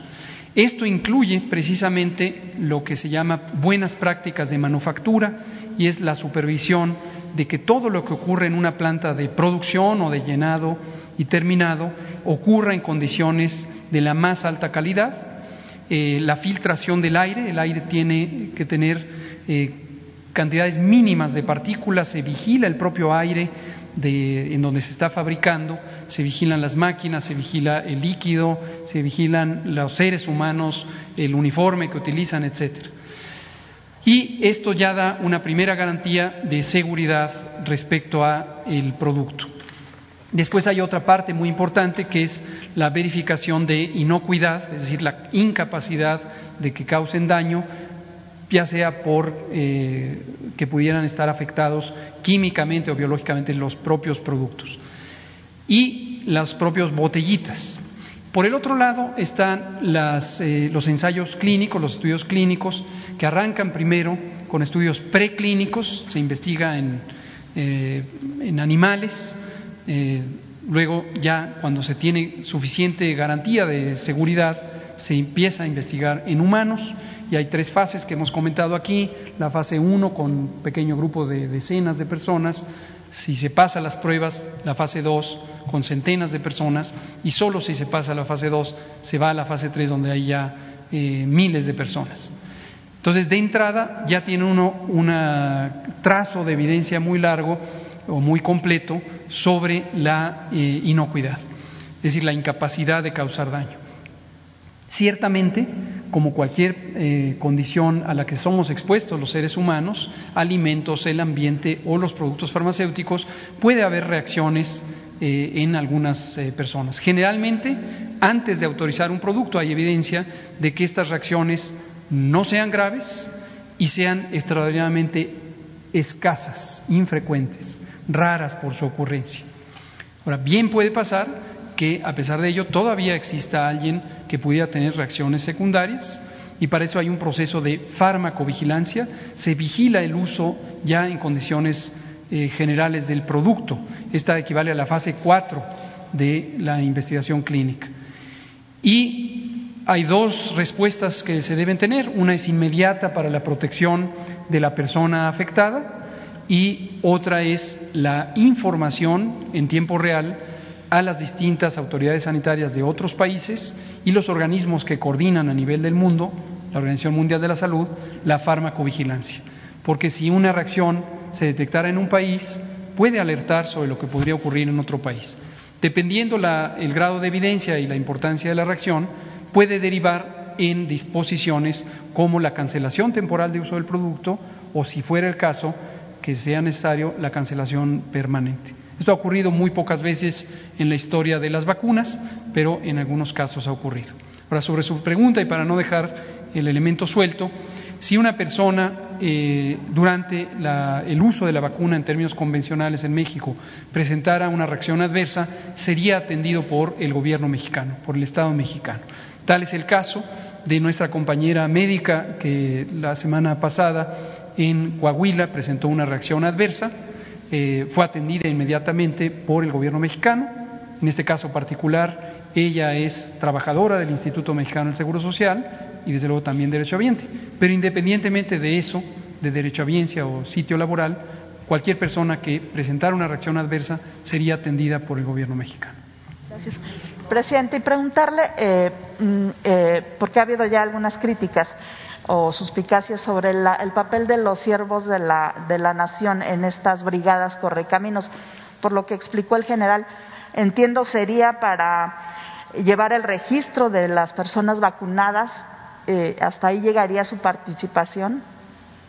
Sí, y este, ayudar en la eh, vacunación. Una brigada se integra ya lo dijimos, pero voy a repetir, por 10 servidores públicos y dos voluntarios. Los 10 servidores públicos, cuatro tienen que ver con secretarías que están llevando a cabo programas de desarrollo o bienestar en las comunidades. Hay 20 mil servidores de la nación en el país. Ellos con los eh, que atienden a adultos mayores, los que atienden los programas de Sembrando Vida, los eh, jóvenes construyendo el futuro, becarios, están en todo el territorio. Para que quede muy claro, no hay un municipio de México, de los cerca de 2.500 municipios, en donde no haya un programa integral de desarrollo. No hay un pueblo en donde un adulto mayor no reciba una pensión. Entonces, nada más hablando del programa de adultos mayores, son 8 millones de adultos mayores, de los que eh, reciben una pensión. De esos 8 millones, hay 3 millones que no reciben su apoyo a través de una sucursal bancaria porque viven en comunidades muy apartadas. Por eso se decidió desde el principio del gobierno crear diez mil centros integradores, que son pueblos ubicados de manera estratégica, en donde llegan otras comunidades todavía más pequeñas, más dispersas, más marginadas. Entonces, hay estos diez mil centros integradores. Desde hace dos años, para pagarle la pensión a estos tres millones de adultos mayores que no tienen posibilidad de ir a una sucursal, los que llevan a cabo este trabajo, pues son servidores de la nación que viven ahí con el apoyo de otros promotores, con el Banco del Bienestar y con la Guardia Nacional, porque se paga en efectivo. Entonces, aprovechando esta organización que se tiene, se decidió crear las diez mil brigadas, en igual número de centros integradores.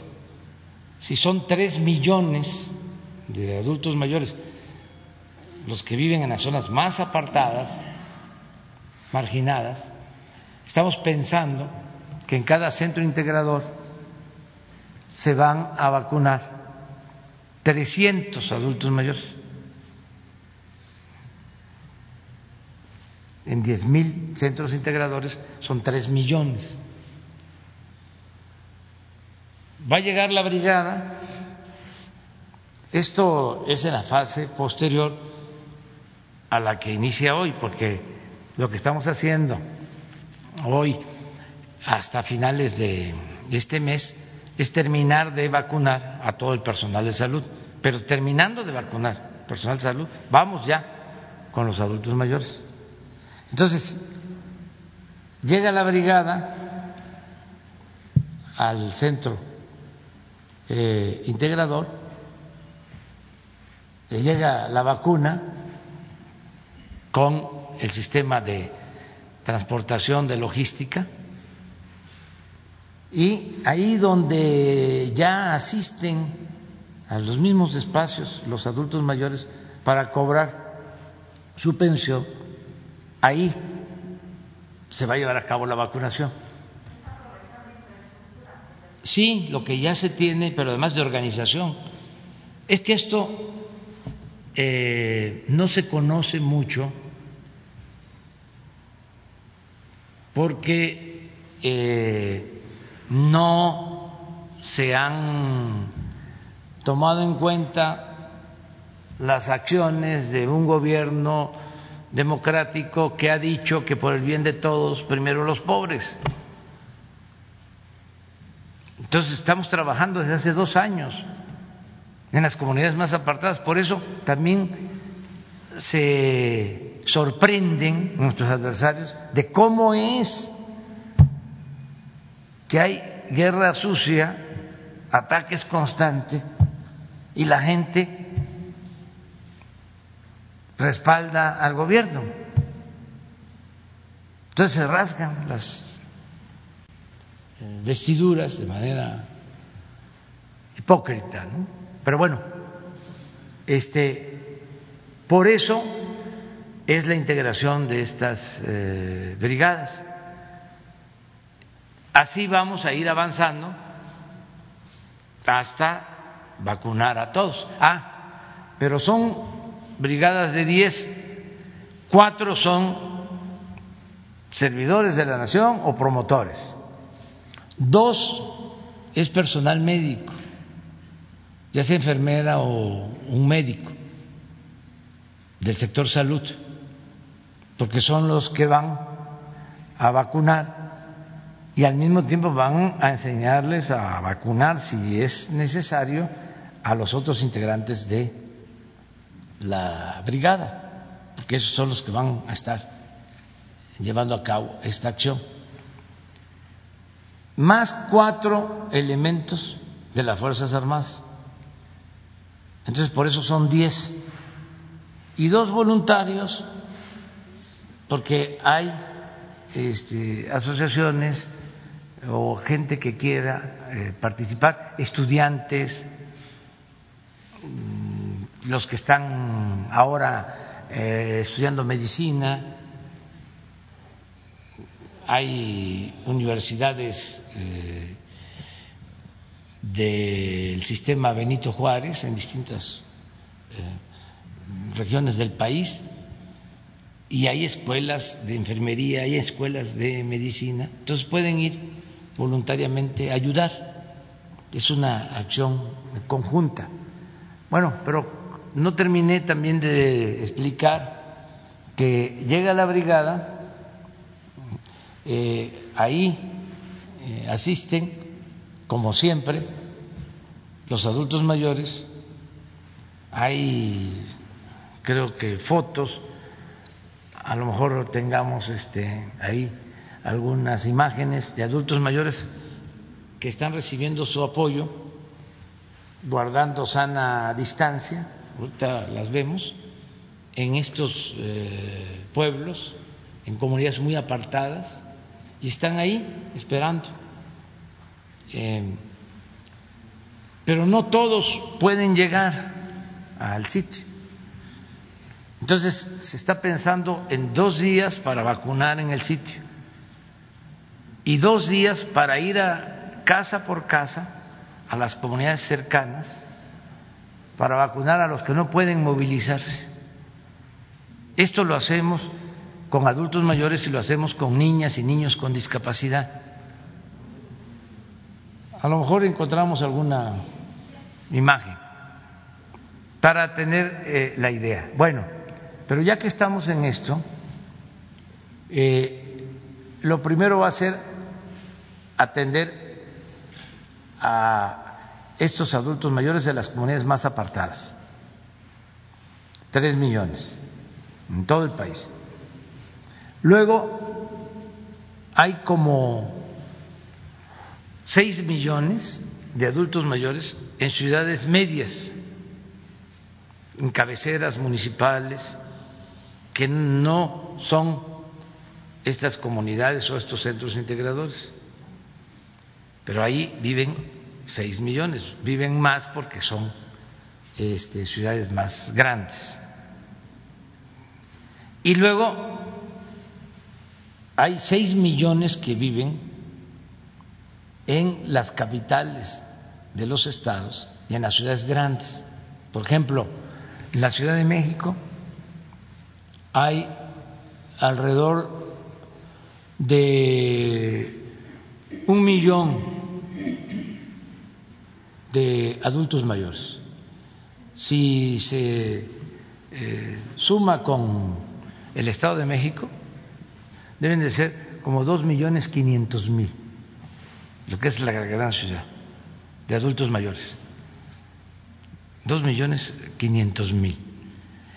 En total, en ciudades así grandes, son seis millones. Entonces, por eso estamos pensando o el plan es vacunar a 15 millones, tres de las zonas más apartadas, seis de ciudades medias y seis de grandes ciudades. Tener esto a finales de marzo. Ese es el plan. Eh, vacunados los 15 millones. Pues es esto, mire.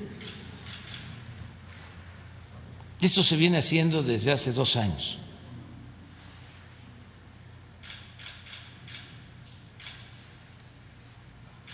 Esta compañera. Y este otro. Son servidores de la nación.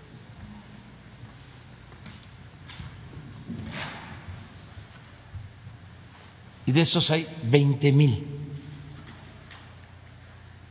Por eso van a estar dos por brigada. Y otros dos de Sembrando Vida, de Jóvenes Construyendo el Futuro, de becarios, de todos los eh, programas de bienestar, dos de salud, nada más piensen, hay tres mil quinientas unidades médicas rurales, aproximadamente cuántas exacto. Sí, son 3.600 unidades médicas rurales. Hay 80 hospitales INS Bienestar. Estamos hablando también de las comunidades más apartadas de México. Y en esos 80 hospitales hay 3.600 unidades médicas rurales. Una unidad médica rural es como un pequeño centro de salud que cuenta con un médico pasante y dos auxiliares de salud.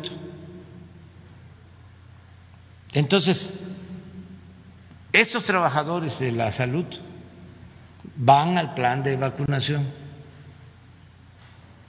más trabajadores de la salud de los sistemas de salud del Estado o del INSABI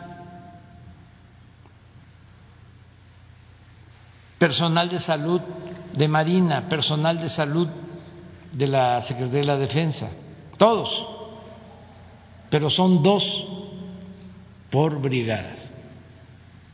O sea, em, promotores y servidores de la nación, cuarenta mil. Eh, vacunadores, veinte mil integrantes de las Fuerzas Armadas, cuarenta mil. En total, cien mil, más dos voluntarios, ciento veinte mil. Eso es más o menos. Aquí está, mire la brigada.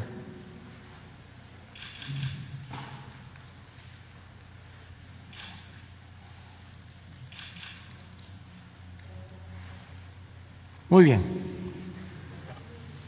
Ella.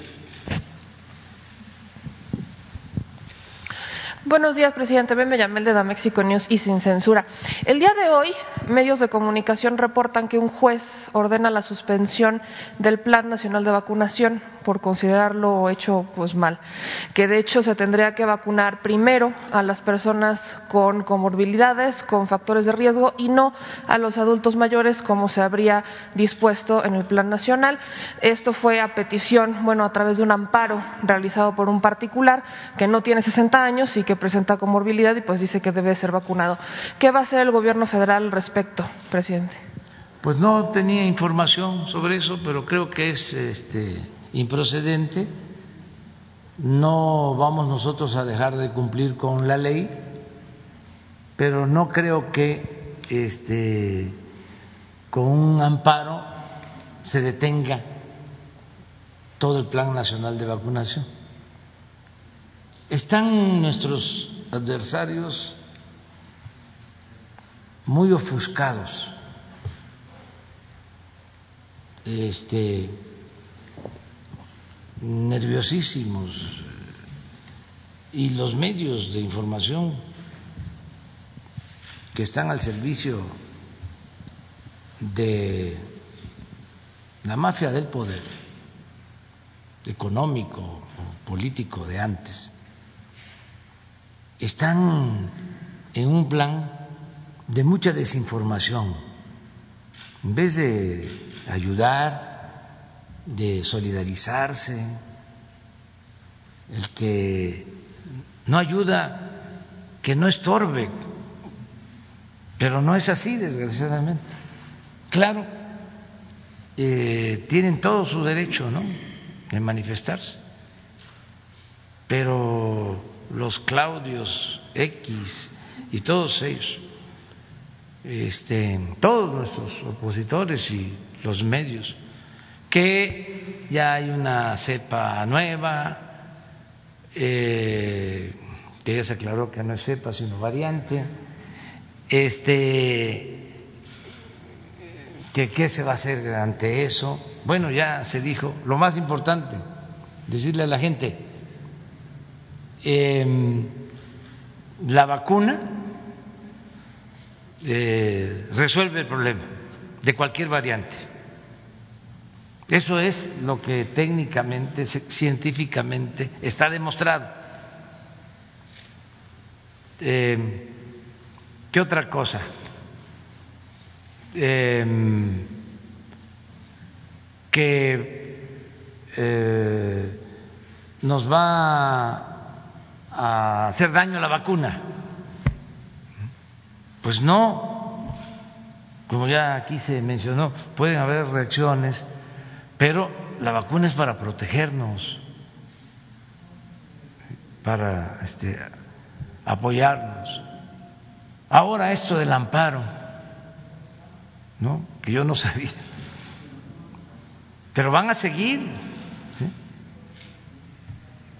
Entonces, por eso es importante que tengamos esta comunicación. Bueno, ayer eh, se dio a conocer que el presidente de el INE eh, está proponiendo que se cancelen las conferencias durante dos meses. la transmisión. O sea, que no se transmitan. En abril y mayo. O sea, es que como ya está de moda a nivel mundial la censura, este, ya nos quieren silenciar. Eh, realmente eh, es una actitud de mucha intolerancia. ¿Cómo nos van a quitar el derecho? de expresión, de manifestación. ¿Cómo le quitan al pueblo el derecho a la información? Entonces, vamos a atender esto del el amparo. No tenía yo información, pero no creo que con un amparo así se detenga el plan de vacunación. No creo que tenga sustento legal, constitucional, este, pero tampoco dudo de que se desate una campaña de amparos. Acuérdense de los Claudios X González, cuántos amparos promovieron en contra del aeropuerto Felipe Ángeles. ¿Y por qué son los Claudios X González? ¿Cuál es este, su inconformidad? Pues es que eran los eh, mandamás, eran del grupo que se sentían dueños de México. La historia de Claudio X González, pues es eh, la historia de la política neoliberal en México la aplicación de la política neoliberal en México. Es asesor el señor Claudio Pérez González en su momento de Carlos Salinas de Gortari, asesor económico. De ahí vienen las diferencias, que tenemos proyectos distintos, contrapuestos. Somos distintos, contrapuestos. Que ellos defienden pues a la cúpula del poder económico. Claudio X González fue después eh, presidente del Consejo Coordinador Empresarial, participó en el fraude electoral del 2006, ya para que no eh, se permitiera nuestro triunfo. Claro, eh, siempre metido también en los negocios, recibió concesiones para eh, venderle energía eléctrica a la Comisión Federal de Electricidad con la privatización del sector eléctrico. Eh, su hijo eh,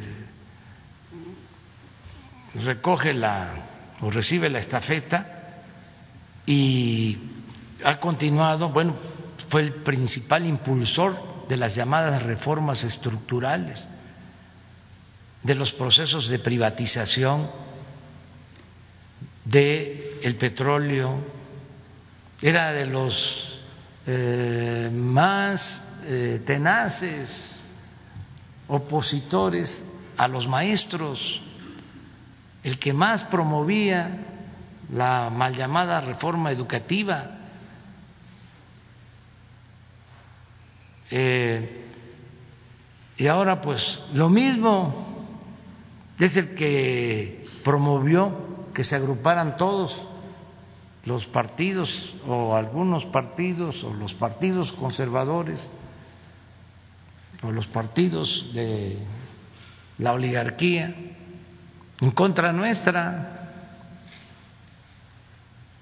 Entonces, eh, eran los que no querían que se detuviera el proyecto de construir el aeropuerto en el lago de Texcoco, porque había un gran negocio para una minoría. Entonces, por eso, este, en vez de ayudar, eh, perjudican o tratan de obstaculizar, nada más que no logran nada. No van a lograr nada porque nosotros somos y ha quedado constancia. Somos muy perseverantes. Estamos acostumbrados a defender nuestros ideales, nuestros principios. Y no luchamos por dinero, por cargos, aunque se trate de este cargo, que es el más importante de la República. Por eso eh, promovimos la revocación del mandato para que sea el pueblo el que siempre tenga las riendas del poder en sus manos. Pero un grupo, una oligarquía, no puede imponerse. Nosotros queremos que en México haya una república democrática y esto significa que el pueblo manda, no una minoría rapaz. La democracia, siempre lo he dicho, es demos, pueblo, kratos, poder, poder del pueblo. Y ahora vale lo mismo la opinión, el voto, la participación de un indígena, de un campesino, de un obrero, que de un potentado. Ya es distinto. Acuérdense lo que me aconsejó en la campaña un migrante allá en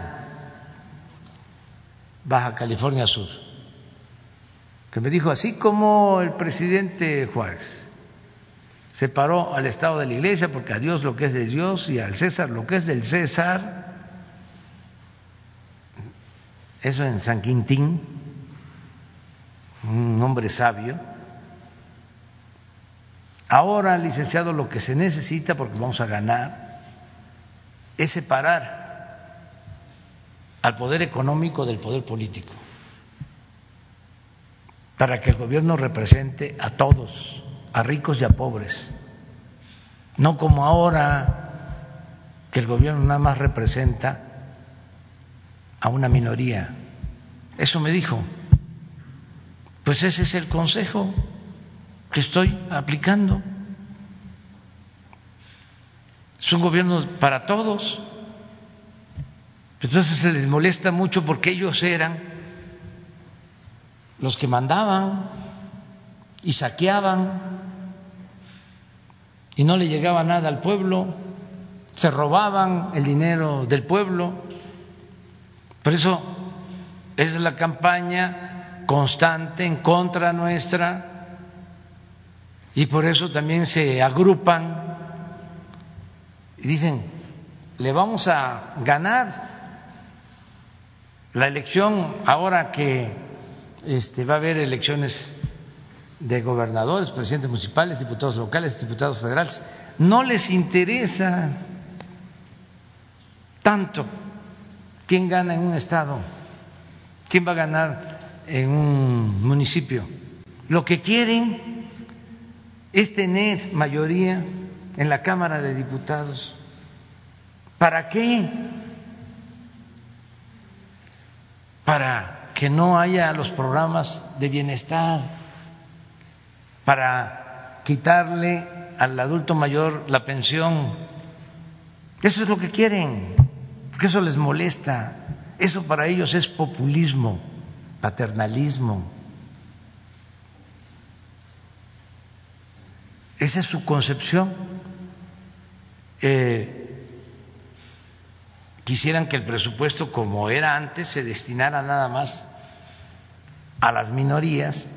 A eso no le llaman populismo ni paternalismo, eso, eso le llaman fomento o rescate.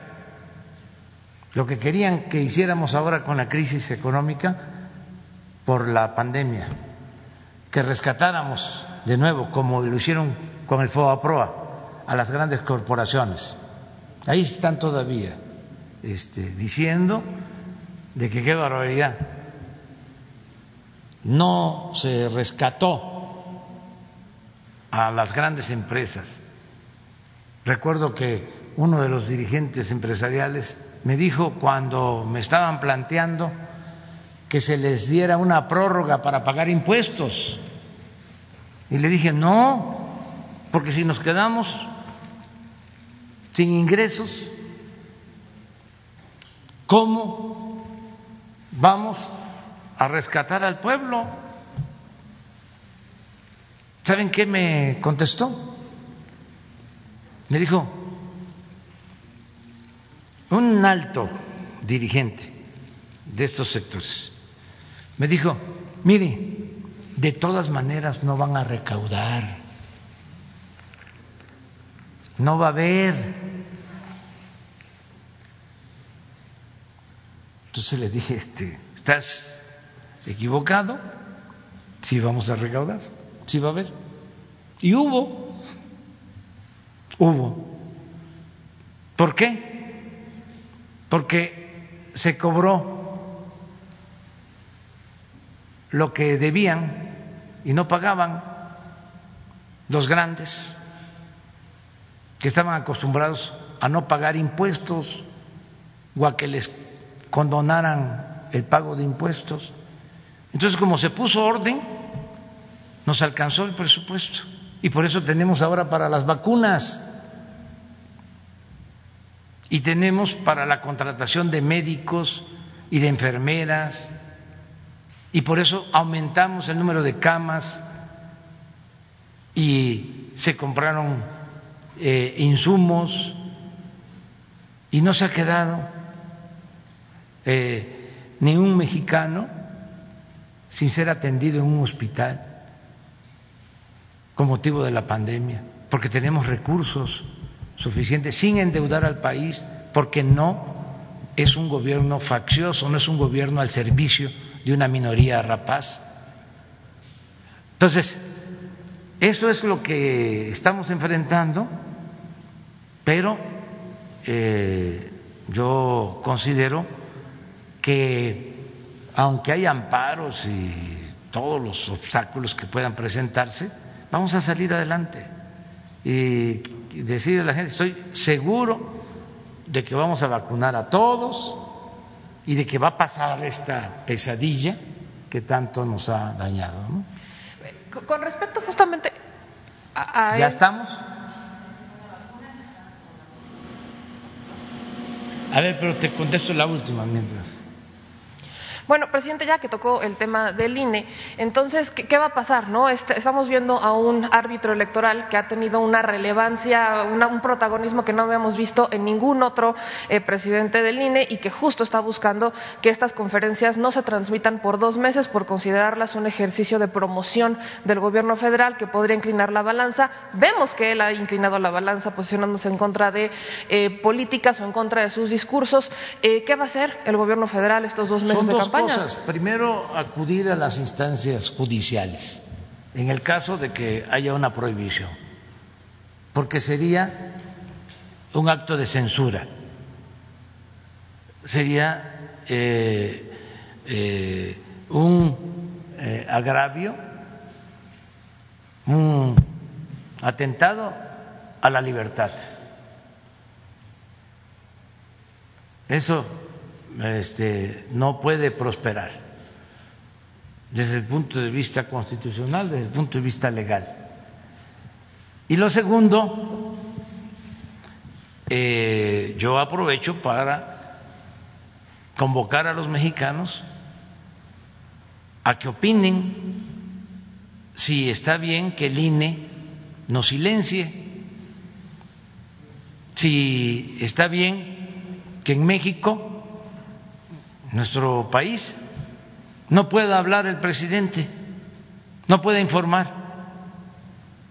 Y que no se preocupe el director del INE, no somos iguales. Nosotros venimos de una lucha donde hemos enfrentado siempre las prácticas antidemocráticas que él ha avalado, porque él se ha hecho de la vista gorda ante los fraudes electorales, ante las violaciones a la ley. Él por consigna entregaba candidaturas, registros para nuevos partidos. Durante mucho tiempo se mantuvo una política fraudulenta, antidemocrática en el país entonces nosotros tenemos principios, tenemos ideales. Nosotros no vamos a hacer nada que afecte la democracia, al contrario, vamos a promover la democracia. ¿Qué significa eso en la práctica? Que el gobierno no actúe en los procesos electorales, que no se utilice el presupuesto del gobierno como lo hacían ellos y como él lo sabe y se quedó callado y nunca eh, protestó que se utilizaban recursos públicos, los funcionarios, que no hasta el que eh, fue rector de la UNAM, después secretario de salud, Narro, fue delegado del PRI, siendo secretario de salud hace poco. Y a ver, ¿qué declaró entonces el actual presidente del INE? Nada, no lo vio. Entonces, que no se preocupe, nosotros somos demócratas, ni se va a usar el dinero del presupuesto, que es dinero de todos, ni van a participar los funcionarios, ni mucho menos vamos a hacer fraudes. No somos iguales, pero no nos puede quitar el derecho a informarle al pueblo. Entonces, ¿qué quiere? Que este, nos crucemos de brazo, que estemos atados de pies y manos, con toda la campaña en contra de la mayoría de los medios de información.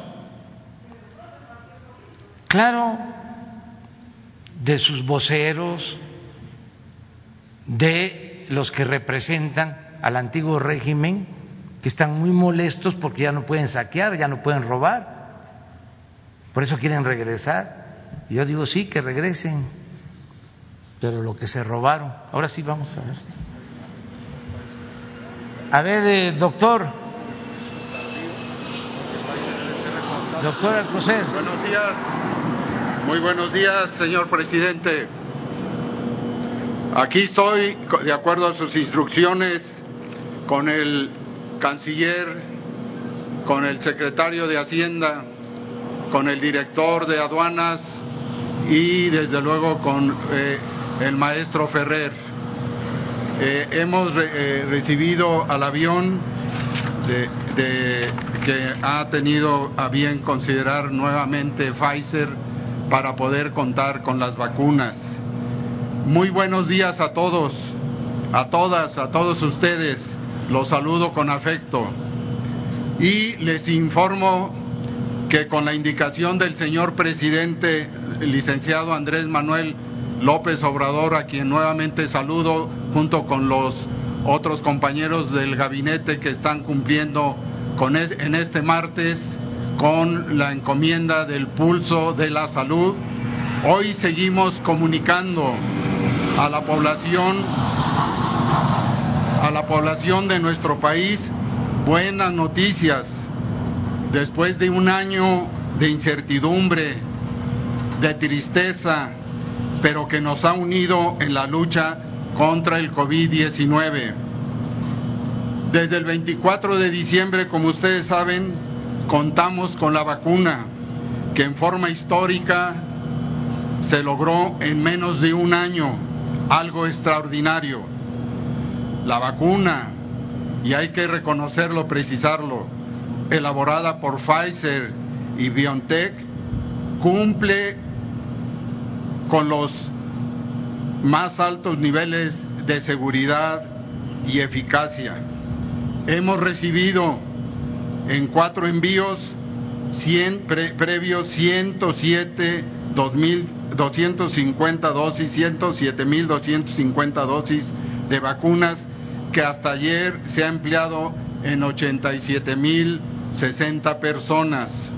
Hoy recibimos un quinto envío con 439 mil dosis y como no hay quinto malo, esto nos permitirá seguir con la vacunación de trabajadores de la salud que se encuentran al frente de pacientes COVID, distribuyéndose desde mañana a todas las entidades federativas y así expandiendo a una fase nueva donde el operativo tiene mucho que decir y hacer por el pueblo de México.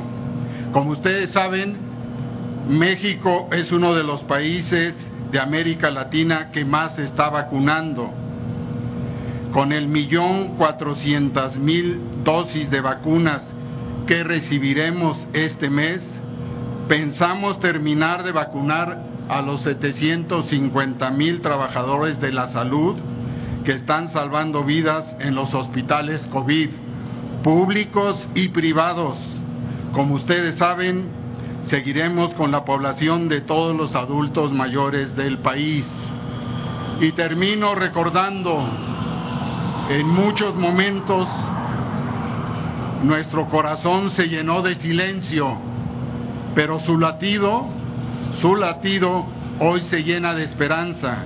Alegrados estamos por la maravilla de la ciencia y sí, están llegando los remedios, las vacunas, a todos nos tocará y será gratuita. Muchas gracias. A continuación le doy la palabra al canciller Marcelo Ebrard.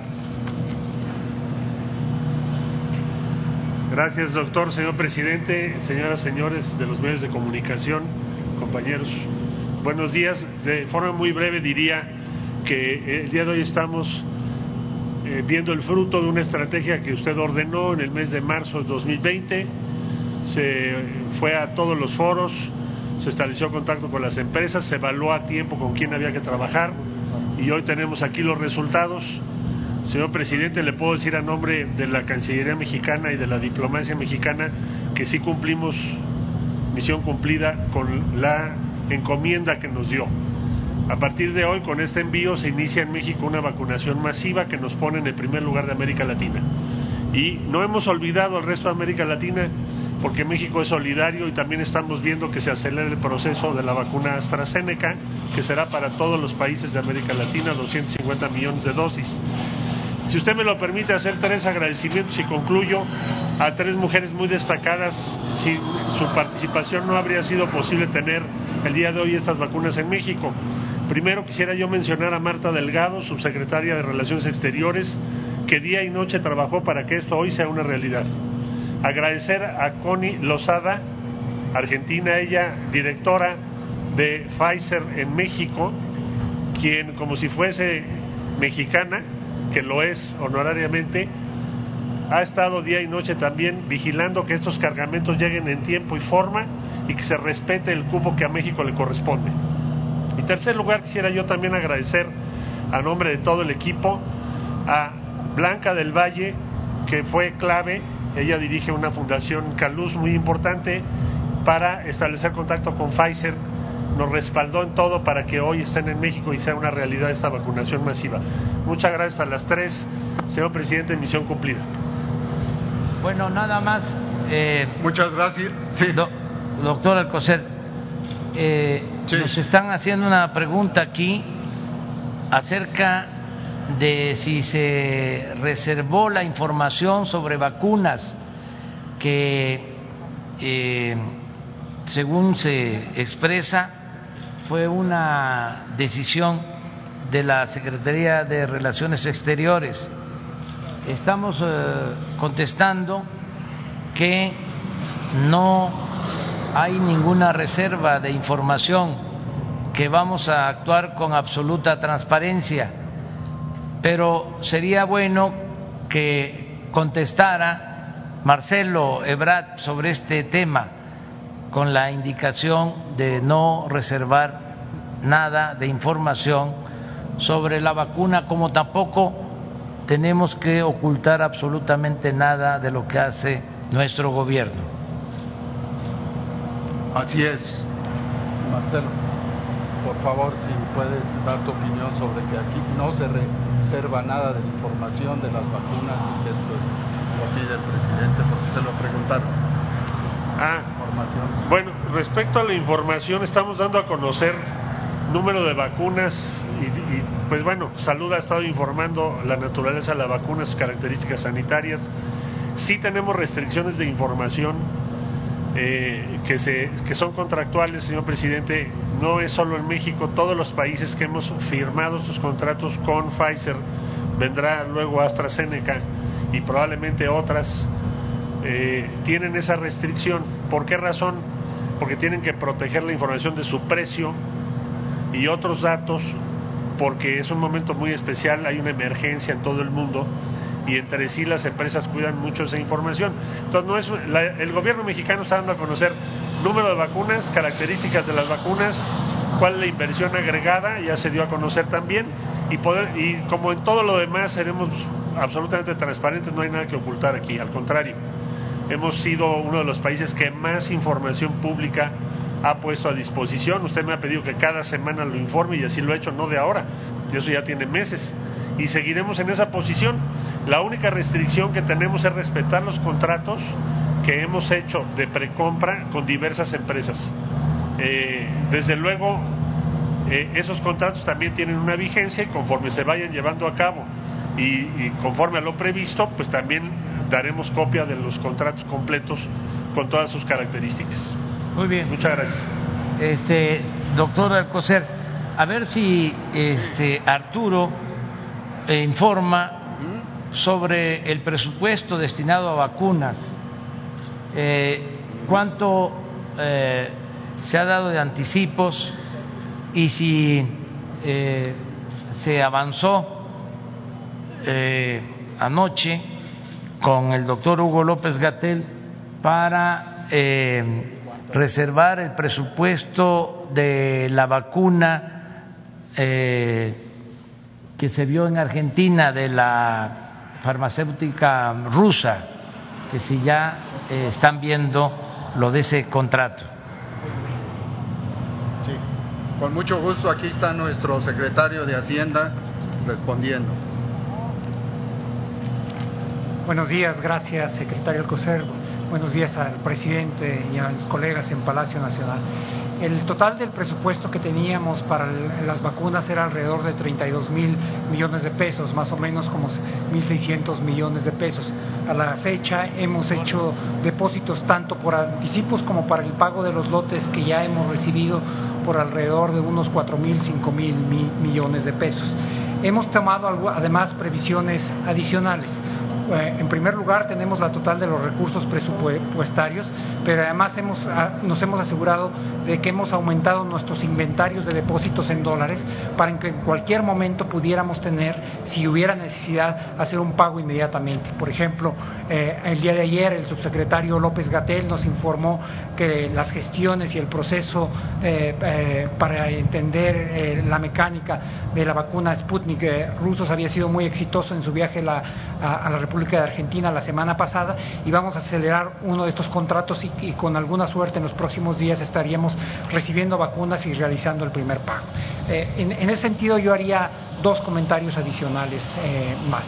Tenemos la totalidad del presupuesto por los 32 mil millones de pesos, pero nos queda claro que no hay ninguna prioridad más alta que el que podamos dotar al país de las vacunas a la mayor velocidad posible.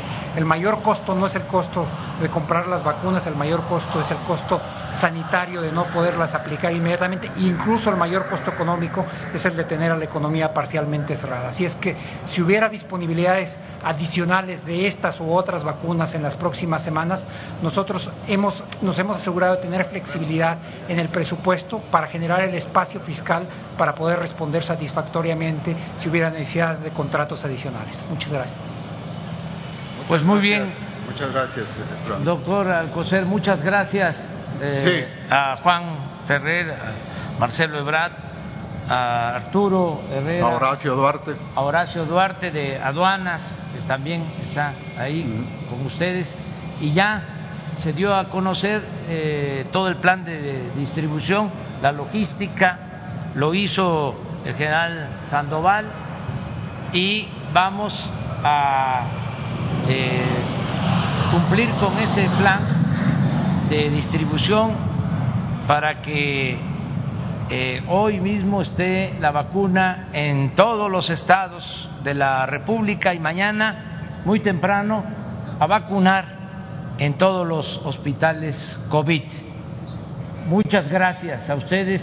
De nuevo, nuestro agradecimiento a Pfizer por estar cumpliendo cabalmente con el compromiso de eh, enviar la vacuna y nuestro eh, agradecimiento a todos los que hacen posible el que llegue esta vacuna y se distribuya y se aplique para eh, la salud de los mexicanos, para salvar vidas para que podamos hacer frente de la mejor manera posible a la pandemia del COVID-19.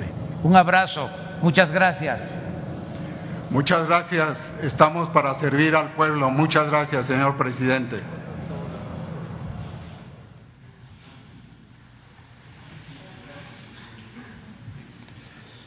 Buenos días, buenos días. Presidente, primero un comentario. Yo no sé cómo un juez puede emitir un amparo en contra de una estrategia que apenas está dando a conocer. Número uno. Y, usted, este, pues ya le toca en esta tanda de vacunas vacunarse. Lo va a hacer así, lo va a hacer público, presidente. Y sobre los servidores de la nación, ¿por qué para evitar esta suspicacia y que la oposición no lo critique, por qué no se recargaron, por qué no se apoyaron? En los estados con los gobernadores precisamente para evitar esta situación porque es un año electoral, presidente. Si me puede dar razón. Porque es una estrategia nacional eh, muy importante, es la salud del pueblo y tenemos que cuidar que no se utilice la vacuna con propósitos electorales, que no haya politiquería.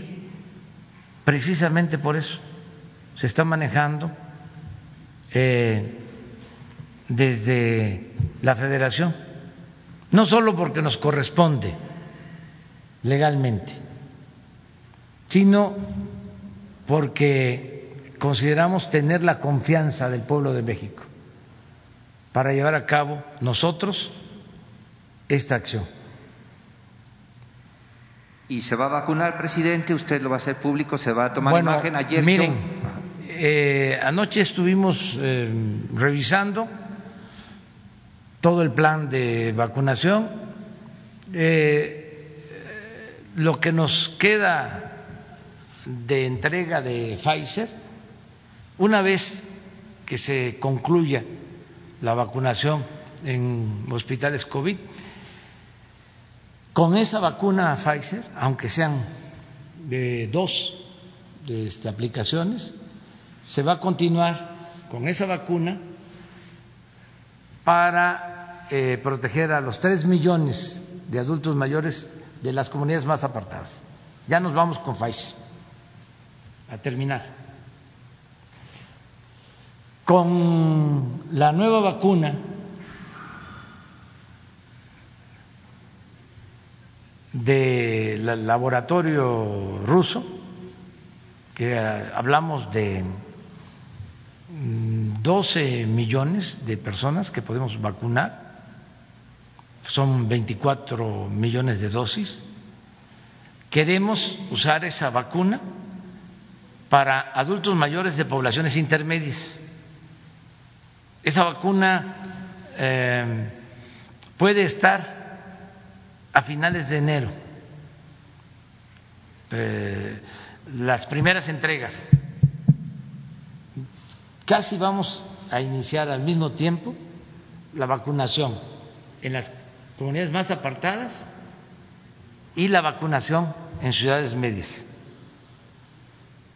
Esto es en febrero, finales de enero, principios de febrero. Y estamos eh, por tener ya eh, el acuerdo con una farmacéutica china para contar también en febrero con la vacuna Cancino, que esa se aplicaría en grandes ciudades, también a partir de febrero. Entonces tú me preguntas, ¿Cuándo me tocaría? Yo creo que sería entonces, cuando se vacune adultos mayores de las grandes ciudades. Como yo vivo aquí, este, me va a tocar esa vacuna. Seguramente va a ser, si se cumple con el plan, la cancina. Y me va a corresponder como a finales de febrero este, vacunarme. Eso es lo que está contemplado. Eh, repito, terminando adultos mayores, que vamos a hacer 15 millones, empiezan eh, enfermos eh, crónicos menores de 60 años. Al mismo tiempo, ya tenemos los censos para maestros, para la vacunación de maestros, Campeche, por ejemplo, eh, Chiapas, que están en verde, van a, ser vacunados eh, al igual. Y de ahí, este, de acuerdo a edades, pero yo estoy optimista y como vamos a tener ya a partir de marzo de otras farmacéuticas, millones de vacunas, yo puedo decir que muy pronto vamos a estar vacunados todos. Y ahora es nuestra prioridad como gobierno la vacuna. O sea, este, el que eh, nos apuremos el que lo hagamos lo más pronto posible para eh, salvar vidas, para reducir eh, los fallecimientos por COVID. Y para mi general Sandoval, si me permite, hablan de 179 guardias, escoltas de seguridad. Eh, ¿Estas escoltas son militares, marinos, Guardia Nacional? ¿Van a ir armados? ¿Prevén alguna andanada ahí de las estructuras criminales que vayan a sabotear esta estrategia terrestre, sobre todo? No, simple y sencillamente es una, eh, las vacunas se convierten en una parte crítica de, para llevar a cabo el plan, es eh, el insumo principal. Y para asegurar que lleguen a las instalaciones donde se va a aplicar eh, las mismas, pues necesitamos darle la seguridad como se ha estado haciendo con las que han llegado hasta la fecha a nuestro país, donde tanto el Ejército, la Armada, la Guardia Nacional hemos establecido dispositivos de seguridad para garantizar el traslado y, el arribo a los lugares donde está destinado. Muchas gracias. Y Hugo López Gatal, por último, este, ¿sabe que hay un par de gorilas que se infectaron ahí en San Diego en el zoológico? ¿Es posible que, tengan esta, este padecimiento? Sí, efectivamente el virus SARS-CoV-2 es un virus eh, zoonótico. Zoonótico quiere decir que proviene a los seres humanos a partir de especies animales. Eh, al inicio de la epidemia se investigó cuál podría haber sido la especie animal que directamente contribuyó a la transferencia del virus SARS-CoV-2 a los seres humanos. Al final quedó la idea de dos especies, una, un simpático animalito llamado pangolín y otra murciélagos. Eh, todavía no concluyen los distintos estudios científicos que se hacen en el mundo para decir de manera definitiva cuáles son las especies que lo transmiten. Precisamente en estos días se está desplazando hacia China una delegación de científicos eh, mundiales organizada o impulsada por la Organización Mundial de la Salud para seguir con esta pesquisa. Pero eh, respecto a su pregunta, efectivamente puede haber eh, reservorios ocasionales del virus SARS-CoV-2, ya se ha visto en perros, por ejemplo, perros domésticos, incluso aquí en el país hemos detectado ya la Secretaría de Agricultura y Desarrollo Rural este tipo de eventos.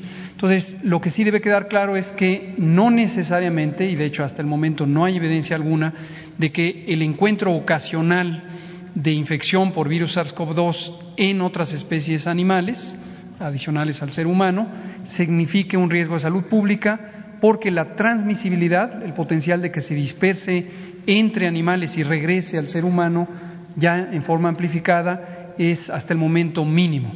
Entonces sí, sí es efectivo, eh, es real, se pueden infectar animales, pero son circunstanciales, son ocasionales y se presentan en números verdaderamente pequeños. Gracias.